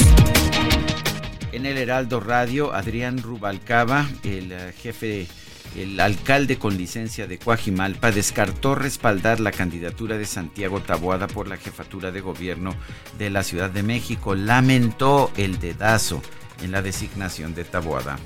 Y por supuesto que hoy ya haciendo una administración más sólida, más contundente, pues no acompañaré en este proceso a un eh, candidato que por lo menos su equipo de trabajo está tiznado con vínculos de corrupción lo que hicieron fue firmarle a Santiago Tabuada y no firmarme a mí, no firmarle a Espinosa Cházaro y decir que ese era el candidato. Pues mejor hubieran dicho desde un principio, no participen, esto es de dedazo y se hubieran ahorrado un tweet y se hubieran ahorrado un WhatsApp. Con motivo del desfile por el 113 aniversario del inicio de la Revolución Mexicana, esta mañana elementos del ejército mexicano se concentran en el Zócalo Capitalino. Los festejos van a iniciar a las 10 de la mañana. Bueno, y dos hombres y una mujer fueron asesinados a balazos al interior de un apartamento la noche del domingo en la colonia Gavilanes en el municipio de Guadalupe, en el estado de Zacatecas. La mexicana Erika Cruz conquistó el título Super Gallo de la Asociación Mundial de Boxeo al derrotar por decisión dividida a la ahora ex campeona eh, Mayerín Rivas de Venezuela.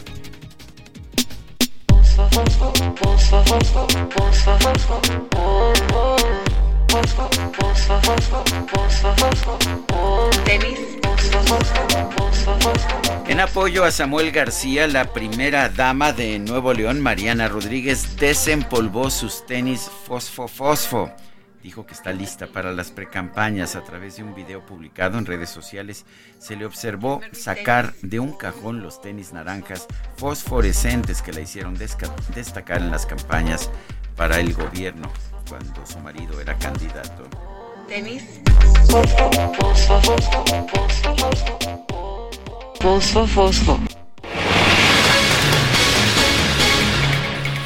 Bueno, pues ¿qué le parece ahí con todo lo que da también eh, Mariana, ¿no? Haciéndole la campaña. aporta. Sí, aporta mucho. Y bueno, pues se habla de que van a hacer una extraordinaria campaña.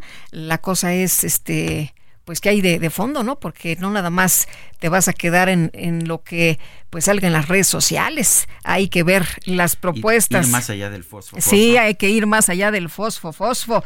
Pero bueno, vamos a continuar con otras informaciones esta mañana y mm, ¿ya tenemos listo al reportero? No, vamos con, ah, a ver, vamos con información. Eh, dice que eh, los empresarios Pedro Segura y Roberto Palacios, eh, perdón, Roberto Palazuelos, los empresarios Pedro Segura y Roberto Palazuelos entregaron despensas con billetes de 100 dólares a pobladores de Coyuca, de Benítez, ¿sí?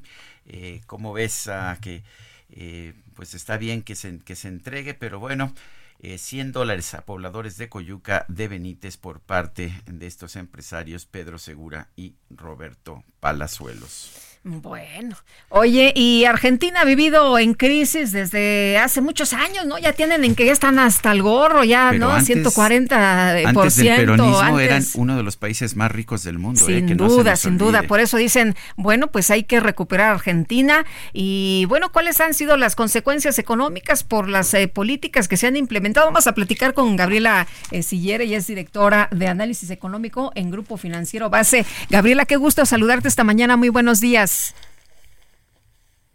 Hola. Algo pasa ahí con nuestras comunicaciones. Pero a ver, vamos a. Estamos, estamos ahí eh, listos con esta, eh, esta llamada. A ver. Parece que ¿Se nos cortó? parece que no. bueno, sí vale la pena echarle un vistazo a lo que está pasando en Argentina.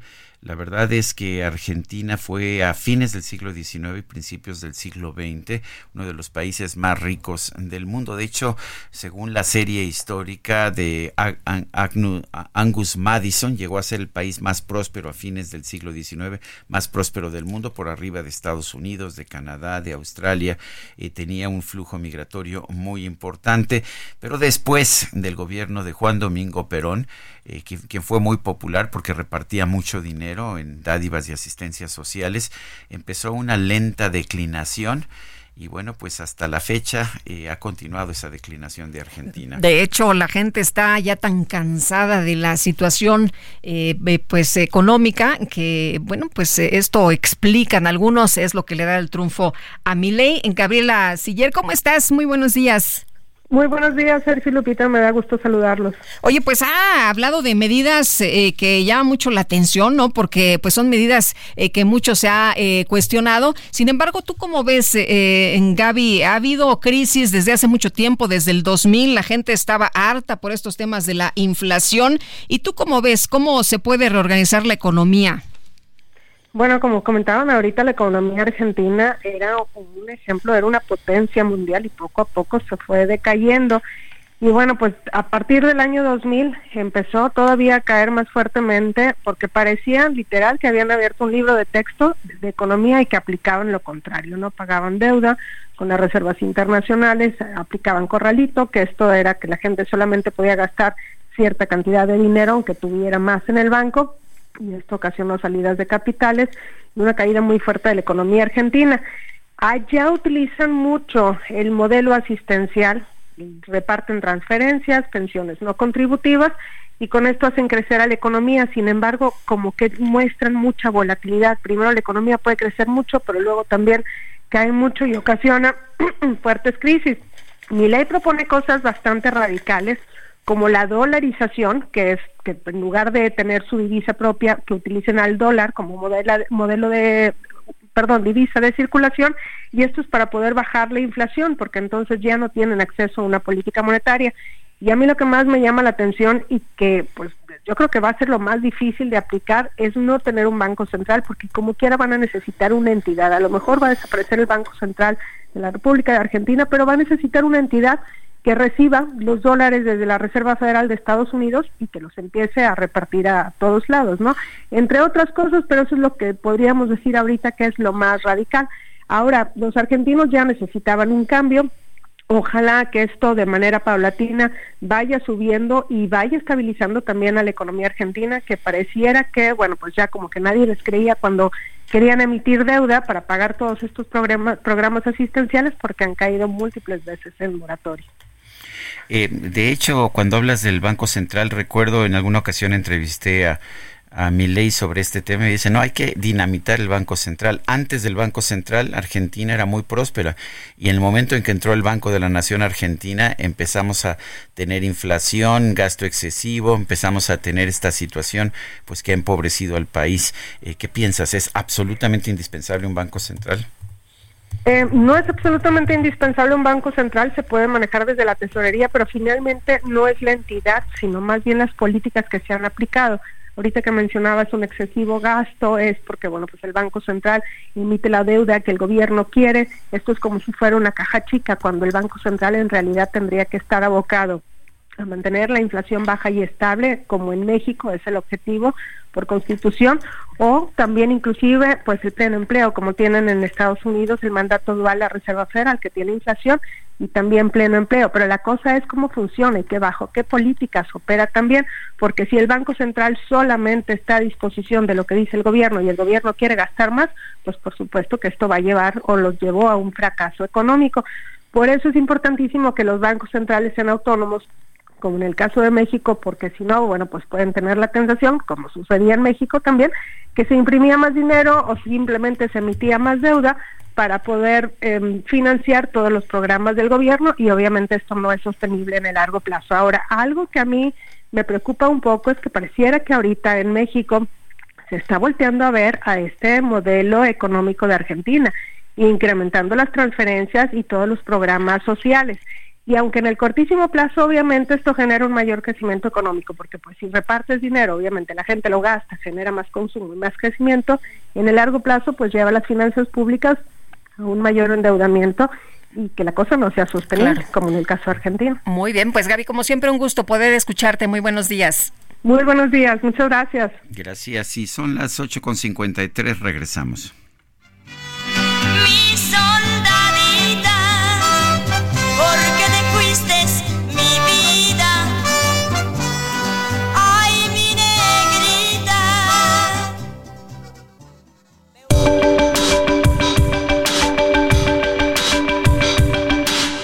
Sarmiento y Lupita Juárez quieren conocer tu opinión, tus comentarios o simplemente envía un saludo para hacer más cálida esta mañana. Envía tus mensajes al WhatsApp 55 20 10 96 47.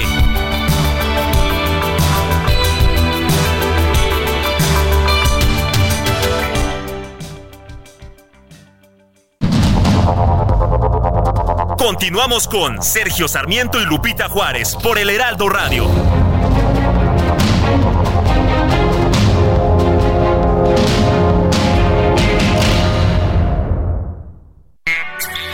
Destaca entre la multitud Infinity QX55 2023. Provocativo diseño que atrae tus sentidos. Ahora, con 36 meses sin intereses o bono flexible. Descúbrelo en Infinity Polanco, Calzada General Mariano Escobedo 476. Ansures, teléfono 5590-357748. Válido del 1 al 30 de noviembre. CAT promedio del 10.4% sin IVA para fines informativos. Consulta www.infinity.mx diagonal promociones.html.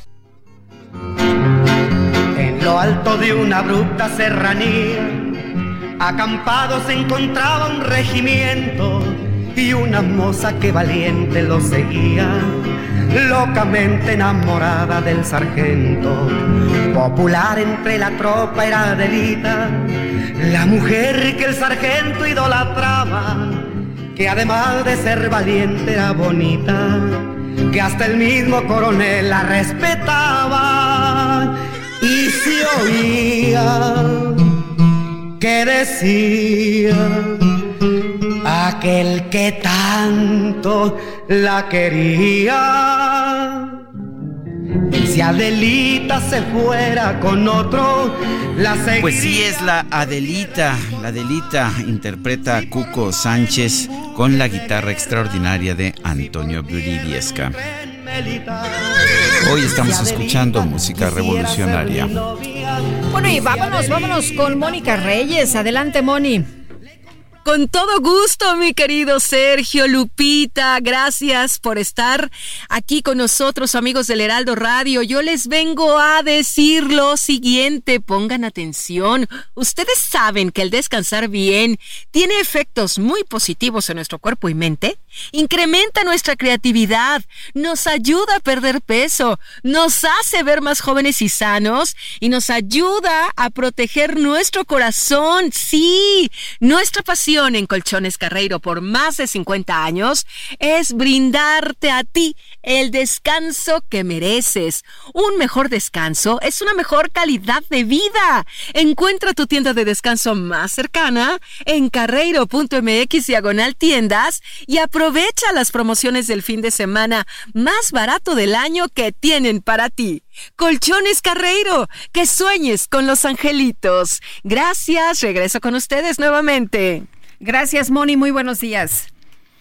Son las nueve de la mañana con tres minutos. Eh, hace unos días uh, yo publiqué un texto sobre, eh, sobre si es una decisión libre eh, el que las mujeres tengan empleos menos pagados y es parte de su decisión libre de escoger en un momento ser madres o de tener otras actividades. Y citaba yo a Claudia Goldin, la la ganadora del Premio Nobel de Economía, que eso es lo que señala en varios puntos en sus, en sus trabajos. Eh, la investigadora del INCO, Fernanda García, publicó otra columna cuestionando esta posición que yo defendí y me da mucho gusto eh, tener en este espacio a Fernanda García, coordinadora de mujer en la economía coordinadora de mujer en la economía del INCO, el Instituto Mexicano de Competitividad de nuestro país. Fernanda, gracias por tomar nuestra llamada y cuéntanos, eh, ¿es eh, tiene razón, no tiene razón Claudia Golding cuando, cuando señala que las mujeres se retiran de una carrera de ratas, de una serie de profesiones eh, en, que, en que se abandona la vida personal, cosa que los hombres no hacen y que pues esto significa que pues al final prefieren tener empleos uh, quizás me menos pagados pero mejor calidad de vida. Sergio Lupita, buenos días y de verdad muchísimas muchísimas gracias por este espacio para dialogar sobre, sobre estos temas, ¿no? Que hoy ya los vemos un poco más normales, ¿no? Hablar de la brecha salarial.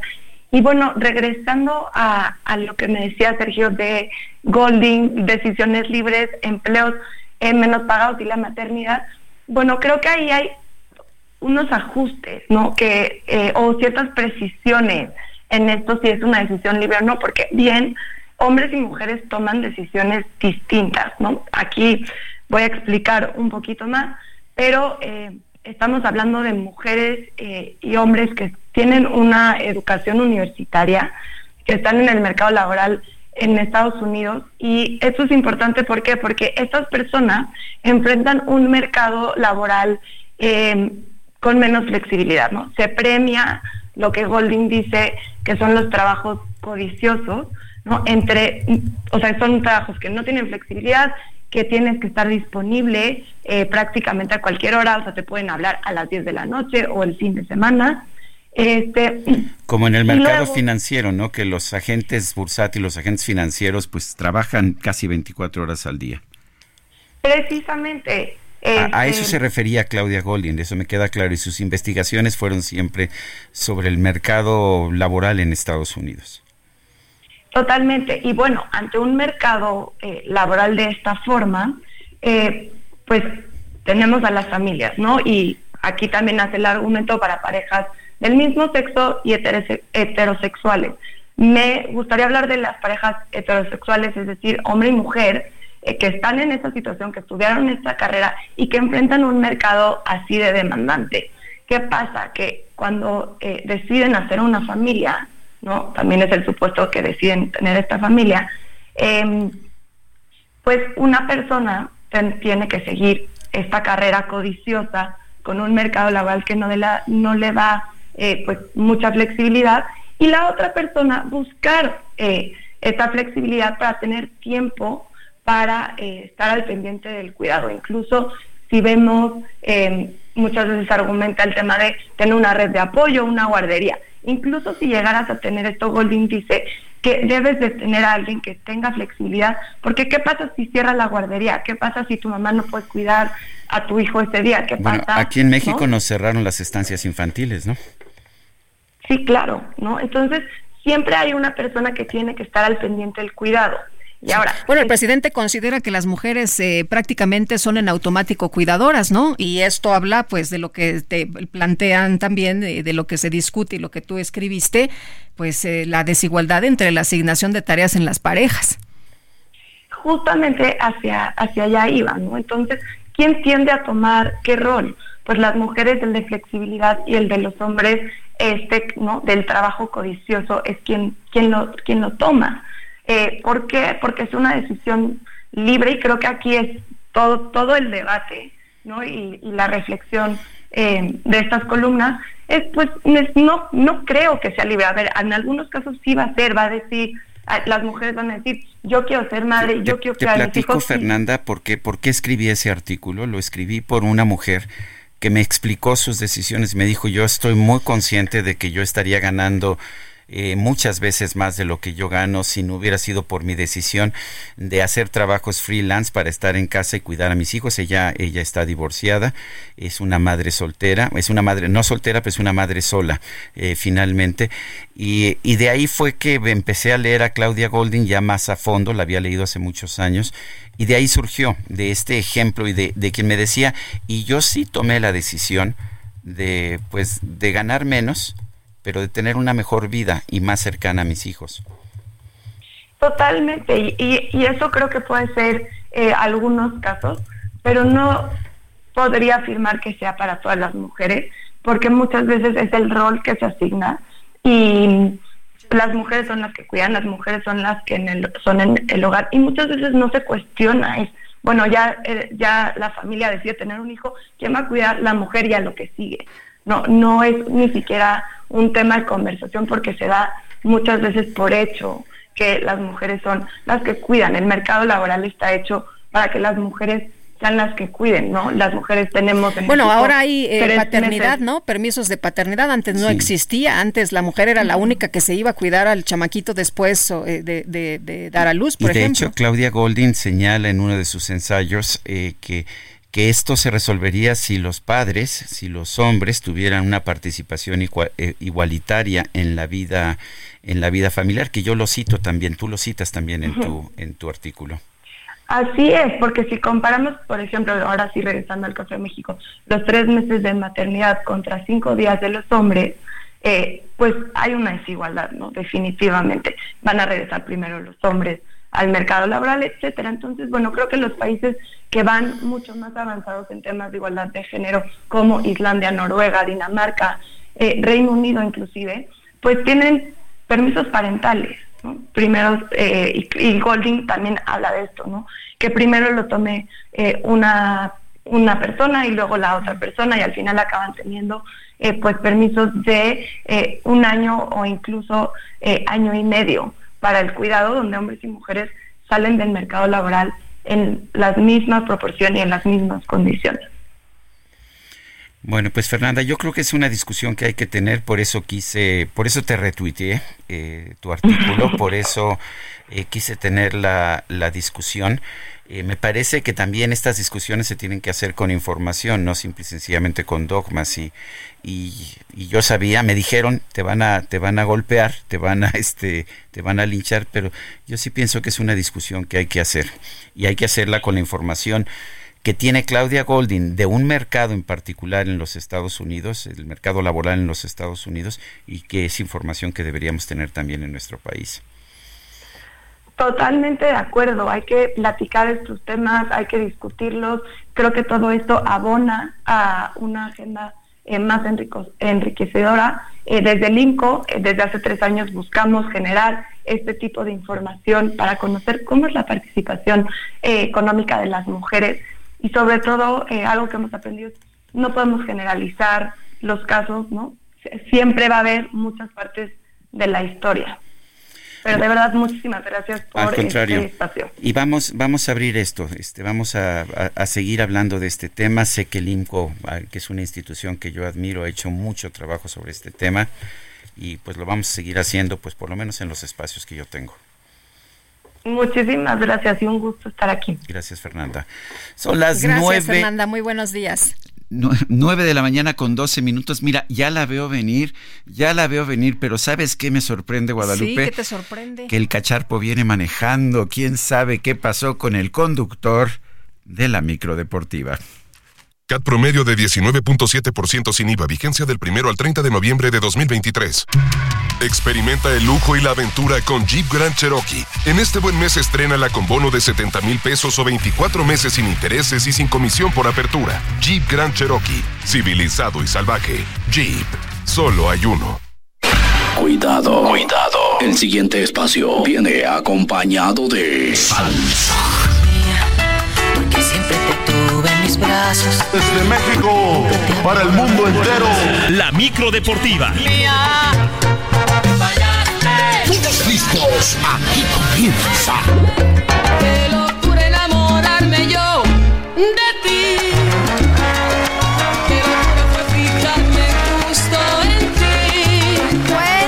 Llegó la micro deportiva con algunas dificultades. Se ha estacionado esta mañana. No le calcula bien a la dimensión, pero viene, viene, viene, viene.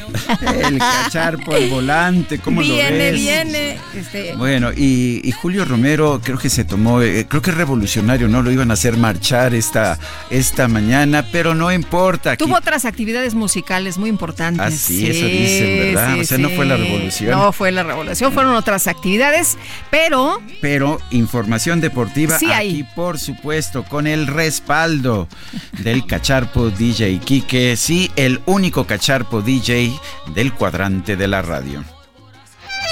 Viene de ahí. Viene de ahí. Bueno, pues vamos a empezar con el fútbol americano. Ayer, ayer espero no cometer ninguna falta, ninguna falta, ya sabe usted. No voy a mencionar siquiera la derrota de los Ositos de Chicago porque esa es de todas las semanas. Pero ¿qué crees, Guadalupe? Los empacadores de Green Bay sí salieron adelante a penitas contra los Chargers de Los Ángeles y les, les propinaron un 23 a 20. Les costó mucho trabajo, llegaron al final con angustias y problemas.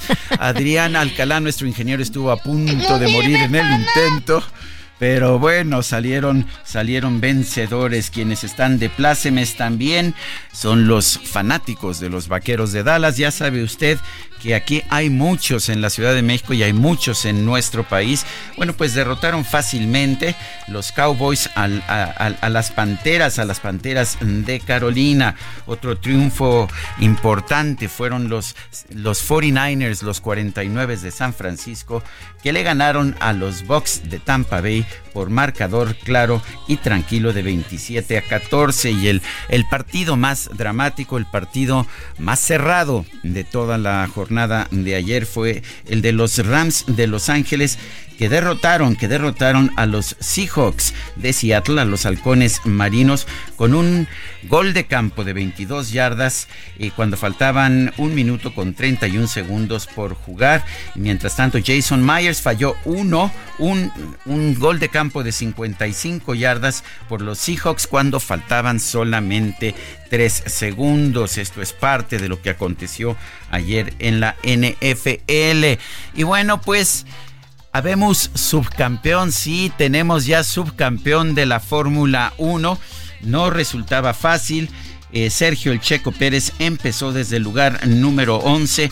Fue una carrera realmente dramática para él. Al final lo rebasó, lo rebasó Charles Leclerc, el monegasco con Ferrari y bueno pues ah, la, diferencia realmente de apenas una décima de segundo entre los dos pero Checo Checo quedó bastante adelante de Lewis Hamilton y por lo tanto se corona subcampeón de la Fórmula 1 a falta de una carrera todavía en esta, en esta temporada de la Fórmula 1. Y bueno, eh, no cabe ninguna duda que la primera mitad de la temporada fue muy buena para el Checo Pérez. Esta segunda le ha costado mucho mayor trabajo y no cabe duda también que en el Gran Premio de Las Vegas eh, vimos una, una nueva victoria de Max Verstappen bueno, quien ha tenido una temporada no de sueño, sino una temporada histórica. Ya hay quien dicen que este joven piloto neerlandés es el mejor de todos los tiempos. Bueno, y en el boxeo, Erika Cruz, la boxeadora mexicana, ganó el título de Super Gallo de la Asociación Mexicana de Boxeo después de vencer por decisión dividida a Mayerlin Rivas de Venezuela. Sí, efectivamente, nueva campeona, nueva campeona del boxeo Super Gallo y es mexicana, Erika Cruz. Y bueno, pues ah, con estos pininos que he hecho en la información deportiva, eh, Carlita, nuestra productora, no tenía ninguna fe, dijo, no, el señor Sarmiento nos va a ofrecer... No dijo así, dijo, vamos a darle chance a este muchacho. ¿Así ¿Ah, dijo? Sí. Ah, bueno, no, yo, yo escuché otras cosas. Mira, metemos las notitas aquí en los resúmenes para que nadie las escuche, pero no. no voy la micro deportiva tiene toda una tradición en el deporte de la nación mexicana y aquí... Ah, híjole, así como la revolución. Así como la revolución. Bueno, muy bien. Y... Vámonos, vámonos con más. Gracias, vamos con más.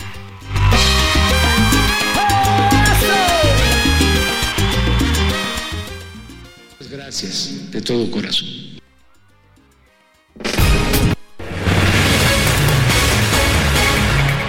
Ay, el sigue en el puente, sigue en el puente.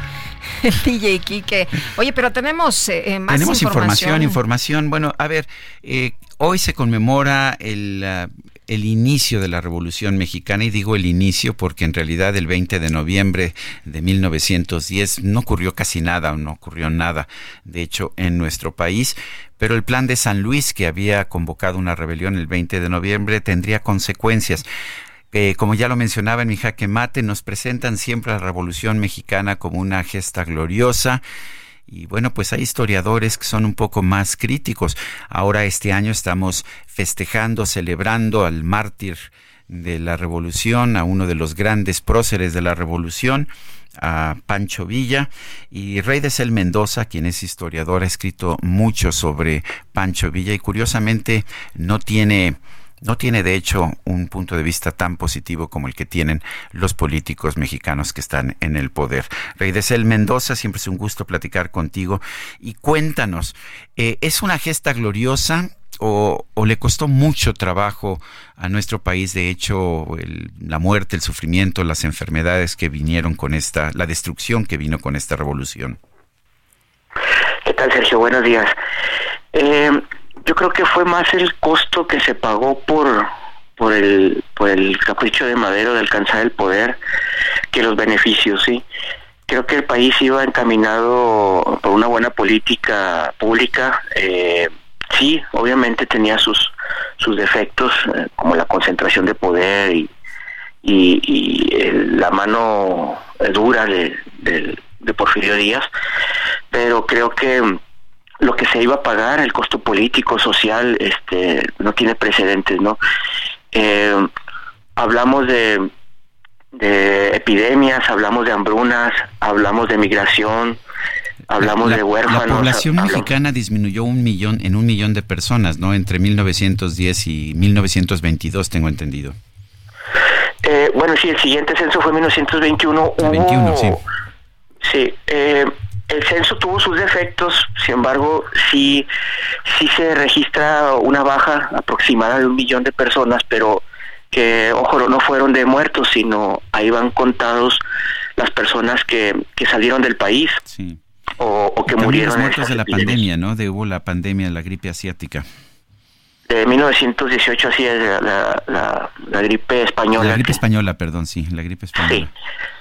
Sí, esa fue una de las eh, eh, grandes epidemias que, que arrasaron con localidades, eh, sobre todo en el norte de la República. Te quiero preguntar de esta frase que siempre recordamos, por fin nos hizo justicia la revolución, esta frase que nos da una idea de que la gente en realidad no luchaba más que pues eh, por, por tener una posición, por tener un privilegio, ¿no? No, no porque las cosas cambiaran para los demás, sino para unos cuantos, Rey de Cel. Sí, eh, recordemos que el movimiento armado pues estuvo lleno de estos caudillos locales, eh, no solamente los, los, los que llegaron al poder nacional, sino este grupo de, de, bandidos, de oportunistas, que se hicieron de propiedades, que se hicieron de cargos públicos y bueno, pues eh, obviamente pues se enriquecieron. Digo, esto pues eh, 80 años que duró el PRI, que fue una herencia de ese, de ese movimiento, eh, eh esa frase proviene de ahí, ¿no? De eh, esta gente que no era nadie antes de la revolución y, y, bueno, se encumbran en después en este partido y en base a, al abuso, al robo, que eso fue en, gran medida, ¿no? La, Revolución Mexicana, y hay que decirlo, ¿no? Fue una guerra de todos contra todos, una guerra fratricida por, por alcanzar el poder y, enriquecerse, ¿no? Eh, de hecho, pues lo que pasaba es que los eh, revolucionarios que habían empezado sin nada, cuando les hacía justicia la revolución, pues eh, resultaba que tenían ranchitos de miles de hectáreas y que tenían ah, contratos multimillonarios, ¿no es así? Sí, sí, aquí en Chihuahua hay un muy buen ejemplo, eh, el general Rodrigo Quevedo y, muchos otros, que de no ser nadie, allá en la región de Casas Grandes llegaron a ser dueños de enormes extensiones de tierra eh, que habían sido expropiadas a, propietarios y bueno que lo único que pasó fue eh, que esas propiedades pasaban de a, manos de otras personas y que detentaron el poder de una manera pues eh, muy similar a la que por la que ellos habían levantado en armas en 1910, ¿no? Ahora, con esto pues no quiero decir generalizar que todos eh, hayan sido de la hayan sido cortados con la misma tijera, hubo personas eh, que de verdad creyeron en un movimiento, en un cambio democrático, yo se llamaría ingenuos, ¿no? Que fueron a los campos de batalla y que murieron pensando que estaban luchando en realidad por por grandes causas, por un gran cambio, pero pues en realidad... Francisco y Madero me parece que fue un idealista, quizás, quizás fue ingenuo, como, como se le llamaba en la prensa en aquellas épocas, pero pues claramente luchaba por un cambio importante y positivo, ¿no? Pues sí, sí, e, efectivamente, sobre todo después de que General Díaz, en la entrevista que le hicieron en 1908 un periodista norteamericano, eh, eh, él había prometido ya una apertura democrática, eh, iba a permitir la formación de partidos políticos y bueno, en el Inter en 1910 pues no, no respeta esto. Madero había fundado el Partido Antireeleccionista y bueno, eh, ya sabemos la historia, ¿no? Es encarcelado, eh, acusaría de cometer un fraude electoral y es por eso que hace el llamado a las armas a través del plan de San. En fin, en Desel Mendoza, historiador, gracias por conversar con nosotros. Les recomiendo a, nuestro público tus libros, sobre todo los libros sobre Pancho Villa, que son realmente dramáticos y muy bien documentados. Un fuerte abrazo, Rey Desel. Un abrazo, muchas gracias. Son las 9.24, regresamos.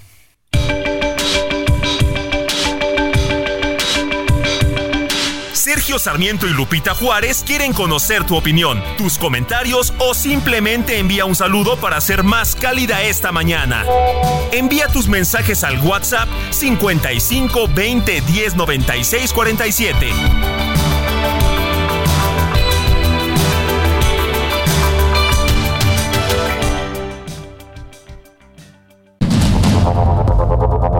Continuamos con Sergio Sarmiento y Lupita Juárez por el Heraldo Radio.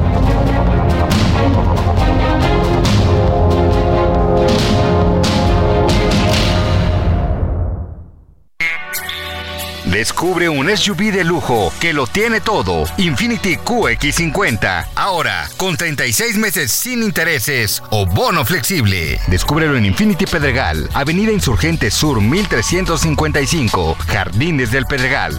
Teléfono 5555 285344. Válido del 1 al 30 de noviembre. CAT promedio del 10.4% sin IVA para fines informativos. Consulta www.infinity.mx diagonal promociones.html.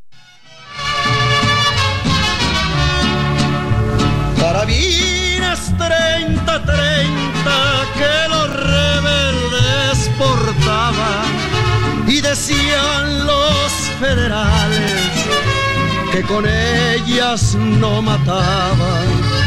Carabinas 30-30 que los rebeldes portaban y decían los federales que con ellas no mataban.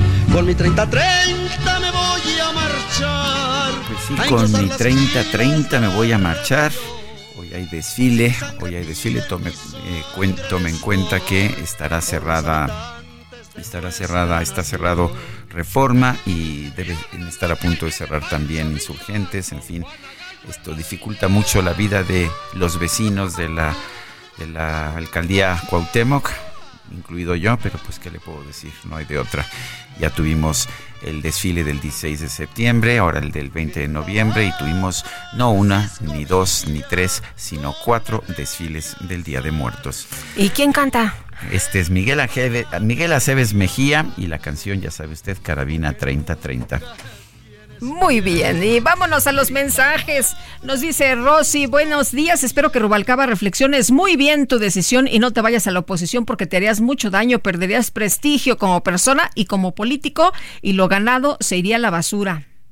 Pero ya está en la oposición. Bueno, estaba en la oposición, ahora, dicen que está coqueteando con, con el gobierno. Ya nos dijo que con Morena, con el Verde o con Movimiento Ciudadano. Ya veremos. Amy Sheho, excelente lunes para todos. Pregunta seria, querido Sergio. ¿Cómo le hacemos para obligar a los partidos a celebrar elecciones primarias y acabar con el dedazo? Gracias de antemano, de antemano, saludos cariñosos. Pues a ver, yo creo que no, no se trata de obligar a los, a los partidos. Eh, hay países que tienen primarias obligatorias, está Argentina, tiene una primaria obligatoria eh, en la que participan todos los ciudadanos, también se les obliga a votar, yo no estoy de acuerdo con que la que el voto sea obligatorio. En Estados Unidos eh, hay ah, pues virtualmente en todas las ah, en todos los estados, no en todos, pero casi en todos hay elecciones primarias, pero el problema es que también cuando ha habido elecciones primarias fuera de algunas las que hizo el PAN, por ejemplo, allá en 2005 y en 2011, pues todas las demás han sido también acarreos y han sido de prácticas muy, muy desasiadas, en fin. Oye, dice eh, algunas personas del auditorio, pues cómo no va a haber tan alta participación en Argentina, 78%, o sea, tampoco presuman, ¿no? Porque son obligatorias. Y, y además la sanción, a ver, si, si, ah, si no votas, te multan. Y si no pagas la multa por objeción de conciencia, entonces no puedes hacer trámites ante el sector público durante todo un año, imagínate. No, pues imagínate. Oye, nos dice una persona al auditorio, Emiliano, aún recuerdo con amor y nostalgia las reuniones familiares en mi infancia. Mi abuelo materno y mi papá entonaban a pleno pulmón bravías canciones de la bola. ¿Podrían poner, por favor, siete leguas o carabina 3030? Gracias, eh, gracias. Eh, Dice, gracias, guardián. Bueno, ya, ya escuchamos Carabina 3030. Pero vamos con Mónica Reyes, quien está aquí con nosotros. Mónica, ¿cómo estás? Buenos, días, 20 de noviembre. Muy revolucionaria. ¿Verdad? ¿Ya, me vieron mi rebozo? Sí. Mis trenzas. Las cananas. Bueno, por lo menos, ¿qué te parece una chamarra de color morena? Ah, sí, ¿verdad? Es el color. Muy bien. Ya, pues. ya, la ventilé. Ya, ya me ventilé. Qué bárbaros. ¿Y dónde quedó mi Julio Romero? Este, Fíjate que nada más me dejó aquí y se fue. Sí, así es. No, hoy, hoy, hoy no vino, pero mañana, mañana, mañana viene también. De hecho, este está parece que tuvo un evento musical que terminaba tarde ya lo, había comentado. pero su charlán ya sabes me dejó aquí enfrenando enfrente. el, el DJ Kike el, el, cacharpo venía manejando creo que no tiene ni licencia ni pero bueno. imagínate nos andábamos ahí pasando los los saltos. Ah no es cierto no es cierto queridos amigos. Pues yo les vengo a decir Sergio Lupita que con Citibanamex aprovechen el fin irresistible en Bodega Urrera en Sam's Club y en Walmart donde obtendrán hasta 15% de bonificación en compras a 3, 6 y 12 meses sin intereses al pagar con tus tarjetas de crédito Citibanamex. Activen la promo en www.elfinirresistible.com.mx diagonal Citibanamex. La vigencia es del 17 al 20 de noviembre del 2023. CAT promedio 85.1% sin IVA. Calculado el 27 de julio del 23 y vigente al 27 de enero del 2024. Pues regresamos con ustedes, seguimos escuchándolos y la música que está pero bien bonita. Muy bien, muy revolucionaria. Gracias, gracias, Moni. Bueno, se ha publicado el decreto del presidente Andrés Manuel López Obrador para activar siete rutas de trenes, siete rutas de trenes para pasajeros. Si los concesionarios no presentan una propuesta, las Fuerzas Armadas, sorpresa, se encargarían de la operación. Pero bueno, ya el presidente publicó, lo había anunciado hace apenas unos días, pero ya publicó el decreto. Bueno, pues allá en Argentina hay más ánimo democrático. El presidente Alberto Fernández felicitó al candidato del partido La Libertad Avanza o de la coalición La Libertad Avanza, Javier Milei, por su triunfo en las elecciones presidenciales y lo invitó a reunirse con él para comenzar con la transición democrática. Y sí, ayer Javier Milei ganó y ganó con, con amplitud, con un margen muy por arriba de lo que sugerían las encuestas, las elecciones presidenciales, la segunda vuelta de las elecciones presidenciales en Argentina. Bruno Lemonier es periodista independiente, lo tenemos en la línea telefónica. Bruno, gracias por tomar nuestra llamada. Cuéntanos eh, qué significa este triunfo de, de Javier Milei para Argentina. ¿Qué están esperando los argentinos? Hola, ¿qué tal? Primero los saludo, muy buenos días. Buenos días. Eh, pues bueno, es, un, eh, sin duda es eh, ir por la, la alternancia, ¿no? llevaba, llevaba el, gobierno argentino actual con un reto muy importante que era sobre todo salvar, bueno, recuperar la economía un gobierno de cuatro años que en opinión de muchos pues fue un gobierno que fracasó y bueno, se volcaron por una alternativa, una apuesta totalmente distinta a la que se tenía eh, con el gobierno eh, del presidente Fernández y la continuidad con el que era el candidato Massa. Y bueno, Javier Milei, que es un eh, candidato ya presidente electo, con unas propuestas más volcadas a la derecha, con ideas de privatización, de una apertura a libre mercado, ¿no? Sin duda refleja un pueblo cansado, un pueblo que dejó de creer en la, en la apuesta que hizo hace cuatro años y bueno, se aventuran en esta nueva experiencia que esperemos sea para el bien de todo el pueblo argentino llama mucho la atención sobre todo el que pues eh, tuviera este triunfo incluso cuando ha habido muchos apoyos a la ciudadanía no estos apoyos eh, eh, sociales. Sí claro pero pues bueno habría que preguntarnos quiénes reciben los apoyos qué porcentaje de la población votante recibió los apoyos no de pronto se hablaba mucho de que Massa, por ejemplo, gana aquí en lo que es la provincia de Buenos Aires, que si hacemos el equivalente es como si ganara del Estado de México. Eh, pero pues en otros lados, por ejemplo, en Córdoba, que es el, quizás el segunda, la segunda provincia más importante de, Argentina, arrasó mi ley, ¿no? Entonces, pues habrá que ver de quienes recibían. La gente, insisto, estaba muy cansada de, de la devaluación, de la crisis económica. Incluso se habla un poco de una crisis de seguridad. Eh, y a raíz de, muchas cosas se sufrió la, crisis del COVID, los préstamos al FMI, en fin, podemos enumerar una y mil cosas en las que hizo que creo que la popularidad del gobierno actual haya ido eh, decayendo hasta el punto que, pues bueno, tenemos los resultados que tenemos hoy y justamente se celebra ya pronto los 40 años de la democracia argentina, ¿no? que al final de cuentas fue el pueblo quien votó, el pueblo quien escogió y esperemos, insisto, ¿no? que sea la mejor, eh, el mejor camino eh, para poder salir de, esta, de este bache en el que se encuentra en, este momento. ¿Cuál va a ser la situación en el Congreso? ¿Va a tener mayoría eh, Javier Milei para hacer las reformas que plantea? Está hablando ya de privatizar los medios públicos, los medios de comunicación que son propiedad del gobierno y, privatizar también empresas paraestatales. Eh, pero esto pues le, no lo puede hacer si no tiene un respaldo mayoritario en el Congreso. ¿Cómo queda el Congreso? Eh, pues bueno, ahora que hubo un, giro inesperado, que es la alianza que tuvo con el expresidente Macri, me parece que va a tener más margen para poder actuar.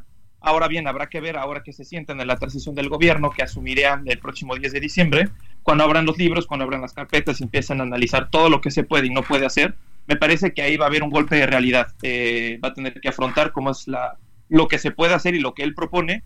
Y me parece que sí va a tener margen, pero bueno, habrá que esperar eh, a, lo que pase, ¿no? Eh, insisto, hay que, creo que hay una gran, gran diferencia en lo que se propone en lo ideal de las campañas políticas y en lo que se puede maniobrar sobre la realidad eh, de lo que se está viviendo actualmente.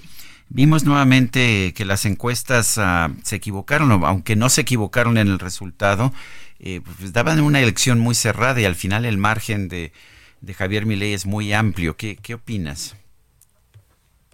Sobre las encuestas, pues bueno, las encuestas es mera especulación al final de cuentas, ¿no?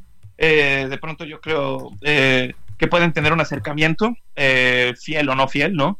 Pero en mi opinión desde el principio sí se vislumbraba que ganaba Milei. en las primeras encuestas que gana Massa gana por un margen de, o sea, gana con una tercera parte de la votación, con 36% más o menos. Luego, muy inteligentemente, me parece que hay, bueno, alianzas por ahí, ¿no? Del gobierno de Milei con Bullrich, que fue la candidata que queda en tercer lugar, tuvo el 21%. Eh, que era más afín a las ideas de Milei que las ideas de Massa, y por ahí empezaron como a, a, ver un juego político en el que, pues bueno, da como resultado la victoria de Milei.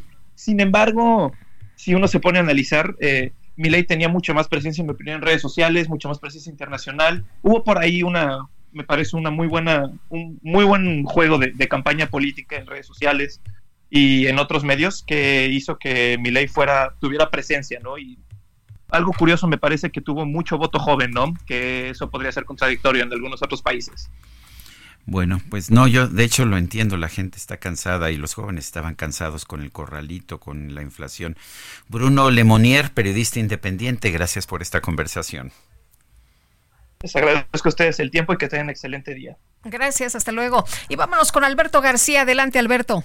De nueva cuenta ante estos micrófonos de Lealdo Radio, Sergio Lupita, para hacerle una pregunta a nuestros amigos radioescuchas, los cuales yo creo que ya están listos para responderlo en este momento. ¿Cuál creen que sería la característica que más nos distingue a los mexicanos? Lo primero que se me viene a la mente es pensar en algo cuando se trata de sabor, cuando se trata de cocinar, que no tenemos límites, porque somos capaces de hacer cosas deliciosas y más si es con productos Lala. Pero también creo que se trata de apoyar. Somos incansables, nos olvidamos de las circunstancias, las diferencias e incluso las barreras. ¿Ustedes qué opinan? Porque en esta ocasión podemos unir estas dos grandes cualidades gracias a Lala y a Teletón. ¿Cómo? Muy sencillo, apoyando y compartiendo lo mejor de nosotros para impulsar a otros a romper sus propios límites y así seguir latiendo como si fuéramos un mismo corazón, demostrando una vez más que cuando se trata de apoyar y compartir, los mexicanos sabemos y sabemos hacerlo muy bien. Lala y Teletón en el corazón de todos los mexicanos. Muchas gracias Sergio y Lupita por el espacio. Gracias Alberto.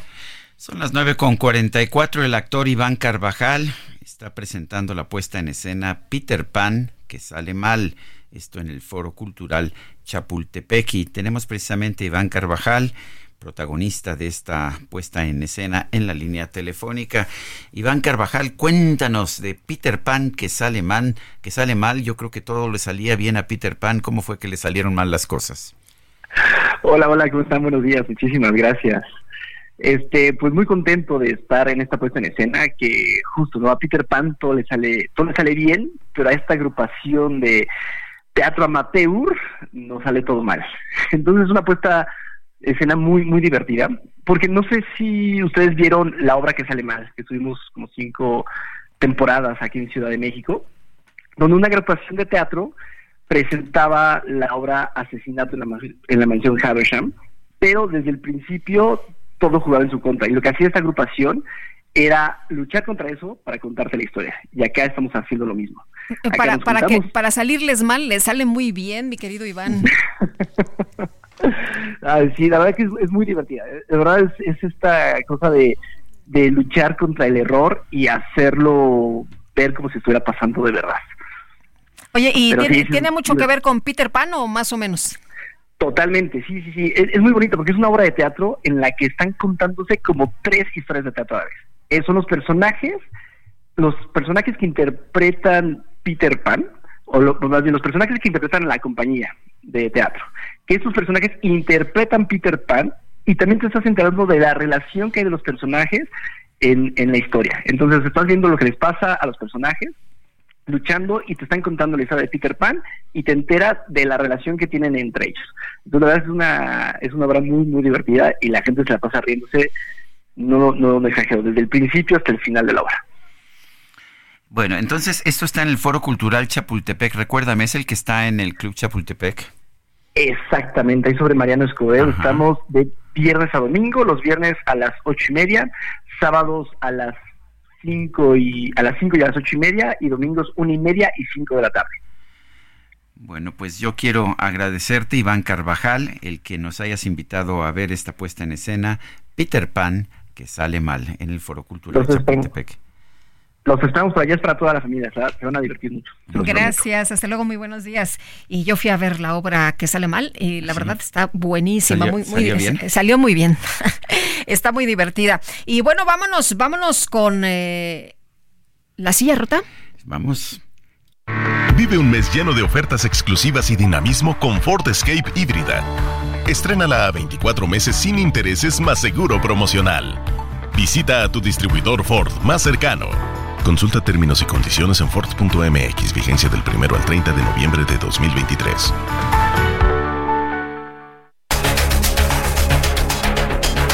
Los especiales de la silla rota. Jorge Ramos, director ejecutivo de La Silla Rota, ¿qué nos invitas a leer? ¿Cómo estás? Buenos días. Lupita, buenos días, Sergio Auditorio. Pues fíjense ustedes, eh, ustedes saben a qué se dedica o qué es lo que hace la, la COFEPRIS, la Comisión eh, para eh, los eh, Federal para la Protección contra Riesgos Sanitarios, Sanitarios. sí. Sí, a, Exactamente. a poner to- toda suerte de trabas para, para la distribución Para de- impedir la para distribución de- medicamentos de o vacunas. alimentos. Bueno, justamente esa es una de sus funciones. Tiene que validar eh, muchas cosas, entre otros vacunas. También revisa temas como alimentos y bebidas no alcohólicas, eh, productos cosméticos, en fin, tiene muchas responsabilidades. Pues fíjense que eh, hoy traemos un reportaje en la silla rota, en donde damos cuenta cómo la Comisión Federal para la Protección contra Riesgos Sanitarios eh, tiene equipos fuera de servicio. Pueden ver las fotografías ahí en la página de la silla rota de estos equipos que tienen acceso a letras, que están fuera de servicio. Y lo, lo más inquietante, eh, Sergio Lupita, es que eh, este equipo les impide hacer estas valoraciones justo de lo que ustedes acaban de decir, el tema de las vacunas, el tema de medicamentos, en fin, otras cosas.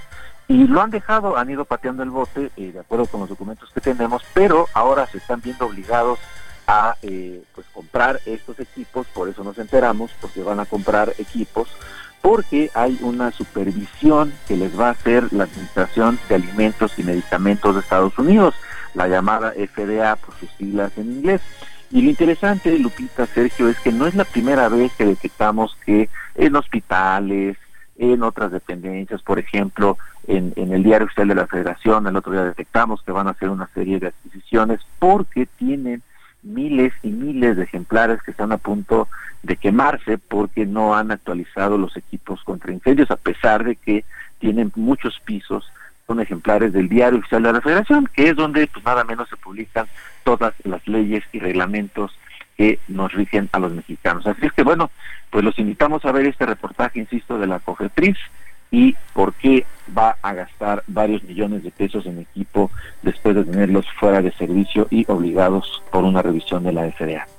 Muy bien, pues interesante. Muchas gracias, Jorge. Muy buenos días. Hasta luego, muy buenos días. Pues si no vinieran a revisarlos, a lo mejor no les importaba mucho, ¿no? Pues sí, así es. Fíjate que la COFEPRIS tuvo, de hecho, avances muy importantes en algún momento. Estuvo a cargo Miquel Arriola, que fue donde realmente se destacó como funcionario público. Eh, me lo decían, por ejemplo, las gentes de farmacias, de, eh, de otros tipos de productos que había cambiado de manera radical y sin embargo... Pues no era tan pues, burocrática, ¿no? No, y ahora se ha vuelto realmente una pesadilla. Pero en fin, vamos a un resumen de la información más importante. El gobierno de México publicó hoy el decreto para dar prioridad al servicio de trenes de pasajeros en el país, el cual buscará concesionar en un inicio siete rutas de pasajeros. Bueno, y si no lo logran, pues eh, lo va a administrar El ejército. El ejército, efectivamente. Pues en la mañana de este lunes se registró el incendio de un tráiler sobre la autopista México-Cuernavaca. El siniestro se registró en el kilómetro 69 cerca de la salida de Tepoztlán y actualmente afecta la circulación en ambos sentidos. Y bueno, en pleno regreso de los que Así se fueron a, a- de puente, ¿no?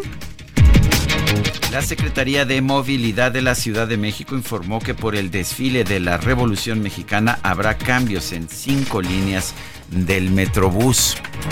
Fíjese usted que el Instituto Politécnico Nacional informó que investigará los hechos registrados en el Centro de Estudios Científicos y Tecnológicos número 8, Narciso Basols, donde un grupo de estudiantes golpeó a un profesor acusado por acoso sexual y cuyo video se hizo viral en redes sociales. Samuel García designó a Javier Navarro como encargado de despacho del Poder Ejecutivo del Estado de Nuevo León en un nuevo movimiento relacionado con la selección del gobernador interino. Además hizo un llamado al Congreso del Estado para alcanzar un acuerdo político y que designen a alguien afín a Movimiento Ciudadano como gobernador interino. La ley dice que el Congreso escoge, que el Congreso elige, pero que no tiene ninguna obligación con ningún partido político. Y luego de que el pasado viernes fuera vinculado a proceso por el delito de ejercicio abusivo de la autoridad al autopagarse 6 millones de pesos de la hacienda municipal, Iván N., el alcalde de Matehuala, fue dejado en libertad por el juez de la causa, aunque con estrictas medidas cautelares. Donald Trump reiteró su mensaje anti-inmigrante y dijo que de ganar la presidencia en 2024 pondrá fin a la política de fronteras abiertas, así la designó, de Joe Biden. El próximo miércoles el Papa Francisco se reunirá con un grupo de familiares de israelíes retenidos como rehenes en Gaza y de palestinos que sufren el conflicto. Miras con tanta dulzura, hermosa criatura, tú mi bello ángel que cayó del cielo. Bueno, y este fin de semana entró en vigor en Baja California la prohibición de difundir narcocorridos, so pena de enfrentar una multa de casi un millón y medio de pesos. La prohibición aplica en conciertos y hasta en bares y centros nocturnos, por lo que los inspectores de reglamentos van a patrullar estos establecimientos. Los ingresos obtenidos serán destinados a los programas de prevención, tratamiento y control de las adicciones. Y ya sabe cómo son nuestros políticos. Pues no puedes con el narcotráfico, prohíbes los narcocorridos, claro. Ah, qué cosas. En violación ha propuesto el artículo sexto de la Constitución que garantiza la libertad de expresión. ¿Y qué crees, Guadalupe? ¿Qué pasó? Se nos acabó el tiempo. Pues vámonos entonces, oye, lo mejor sería que no hubiera narcotraficantes, ¿no? Pues, Creo. eh, O sea, que, que patrullaran ahí para que no hubiera... Este, en- en vez de patrullar los centros nocturnos para que- para que no escuches los narcocorridos. Bueno. En fin, pues que la pasen todos muy bien, que regresen todos bien eh, después de este puente y nosotros mañana nos escuchamos a las 7. Hasta entonces, gracias de todo corazón, lo dejamos con el Siete Leguas. Heraldo Media Group presentó Sergio Sarmiento y Lupita Juárez.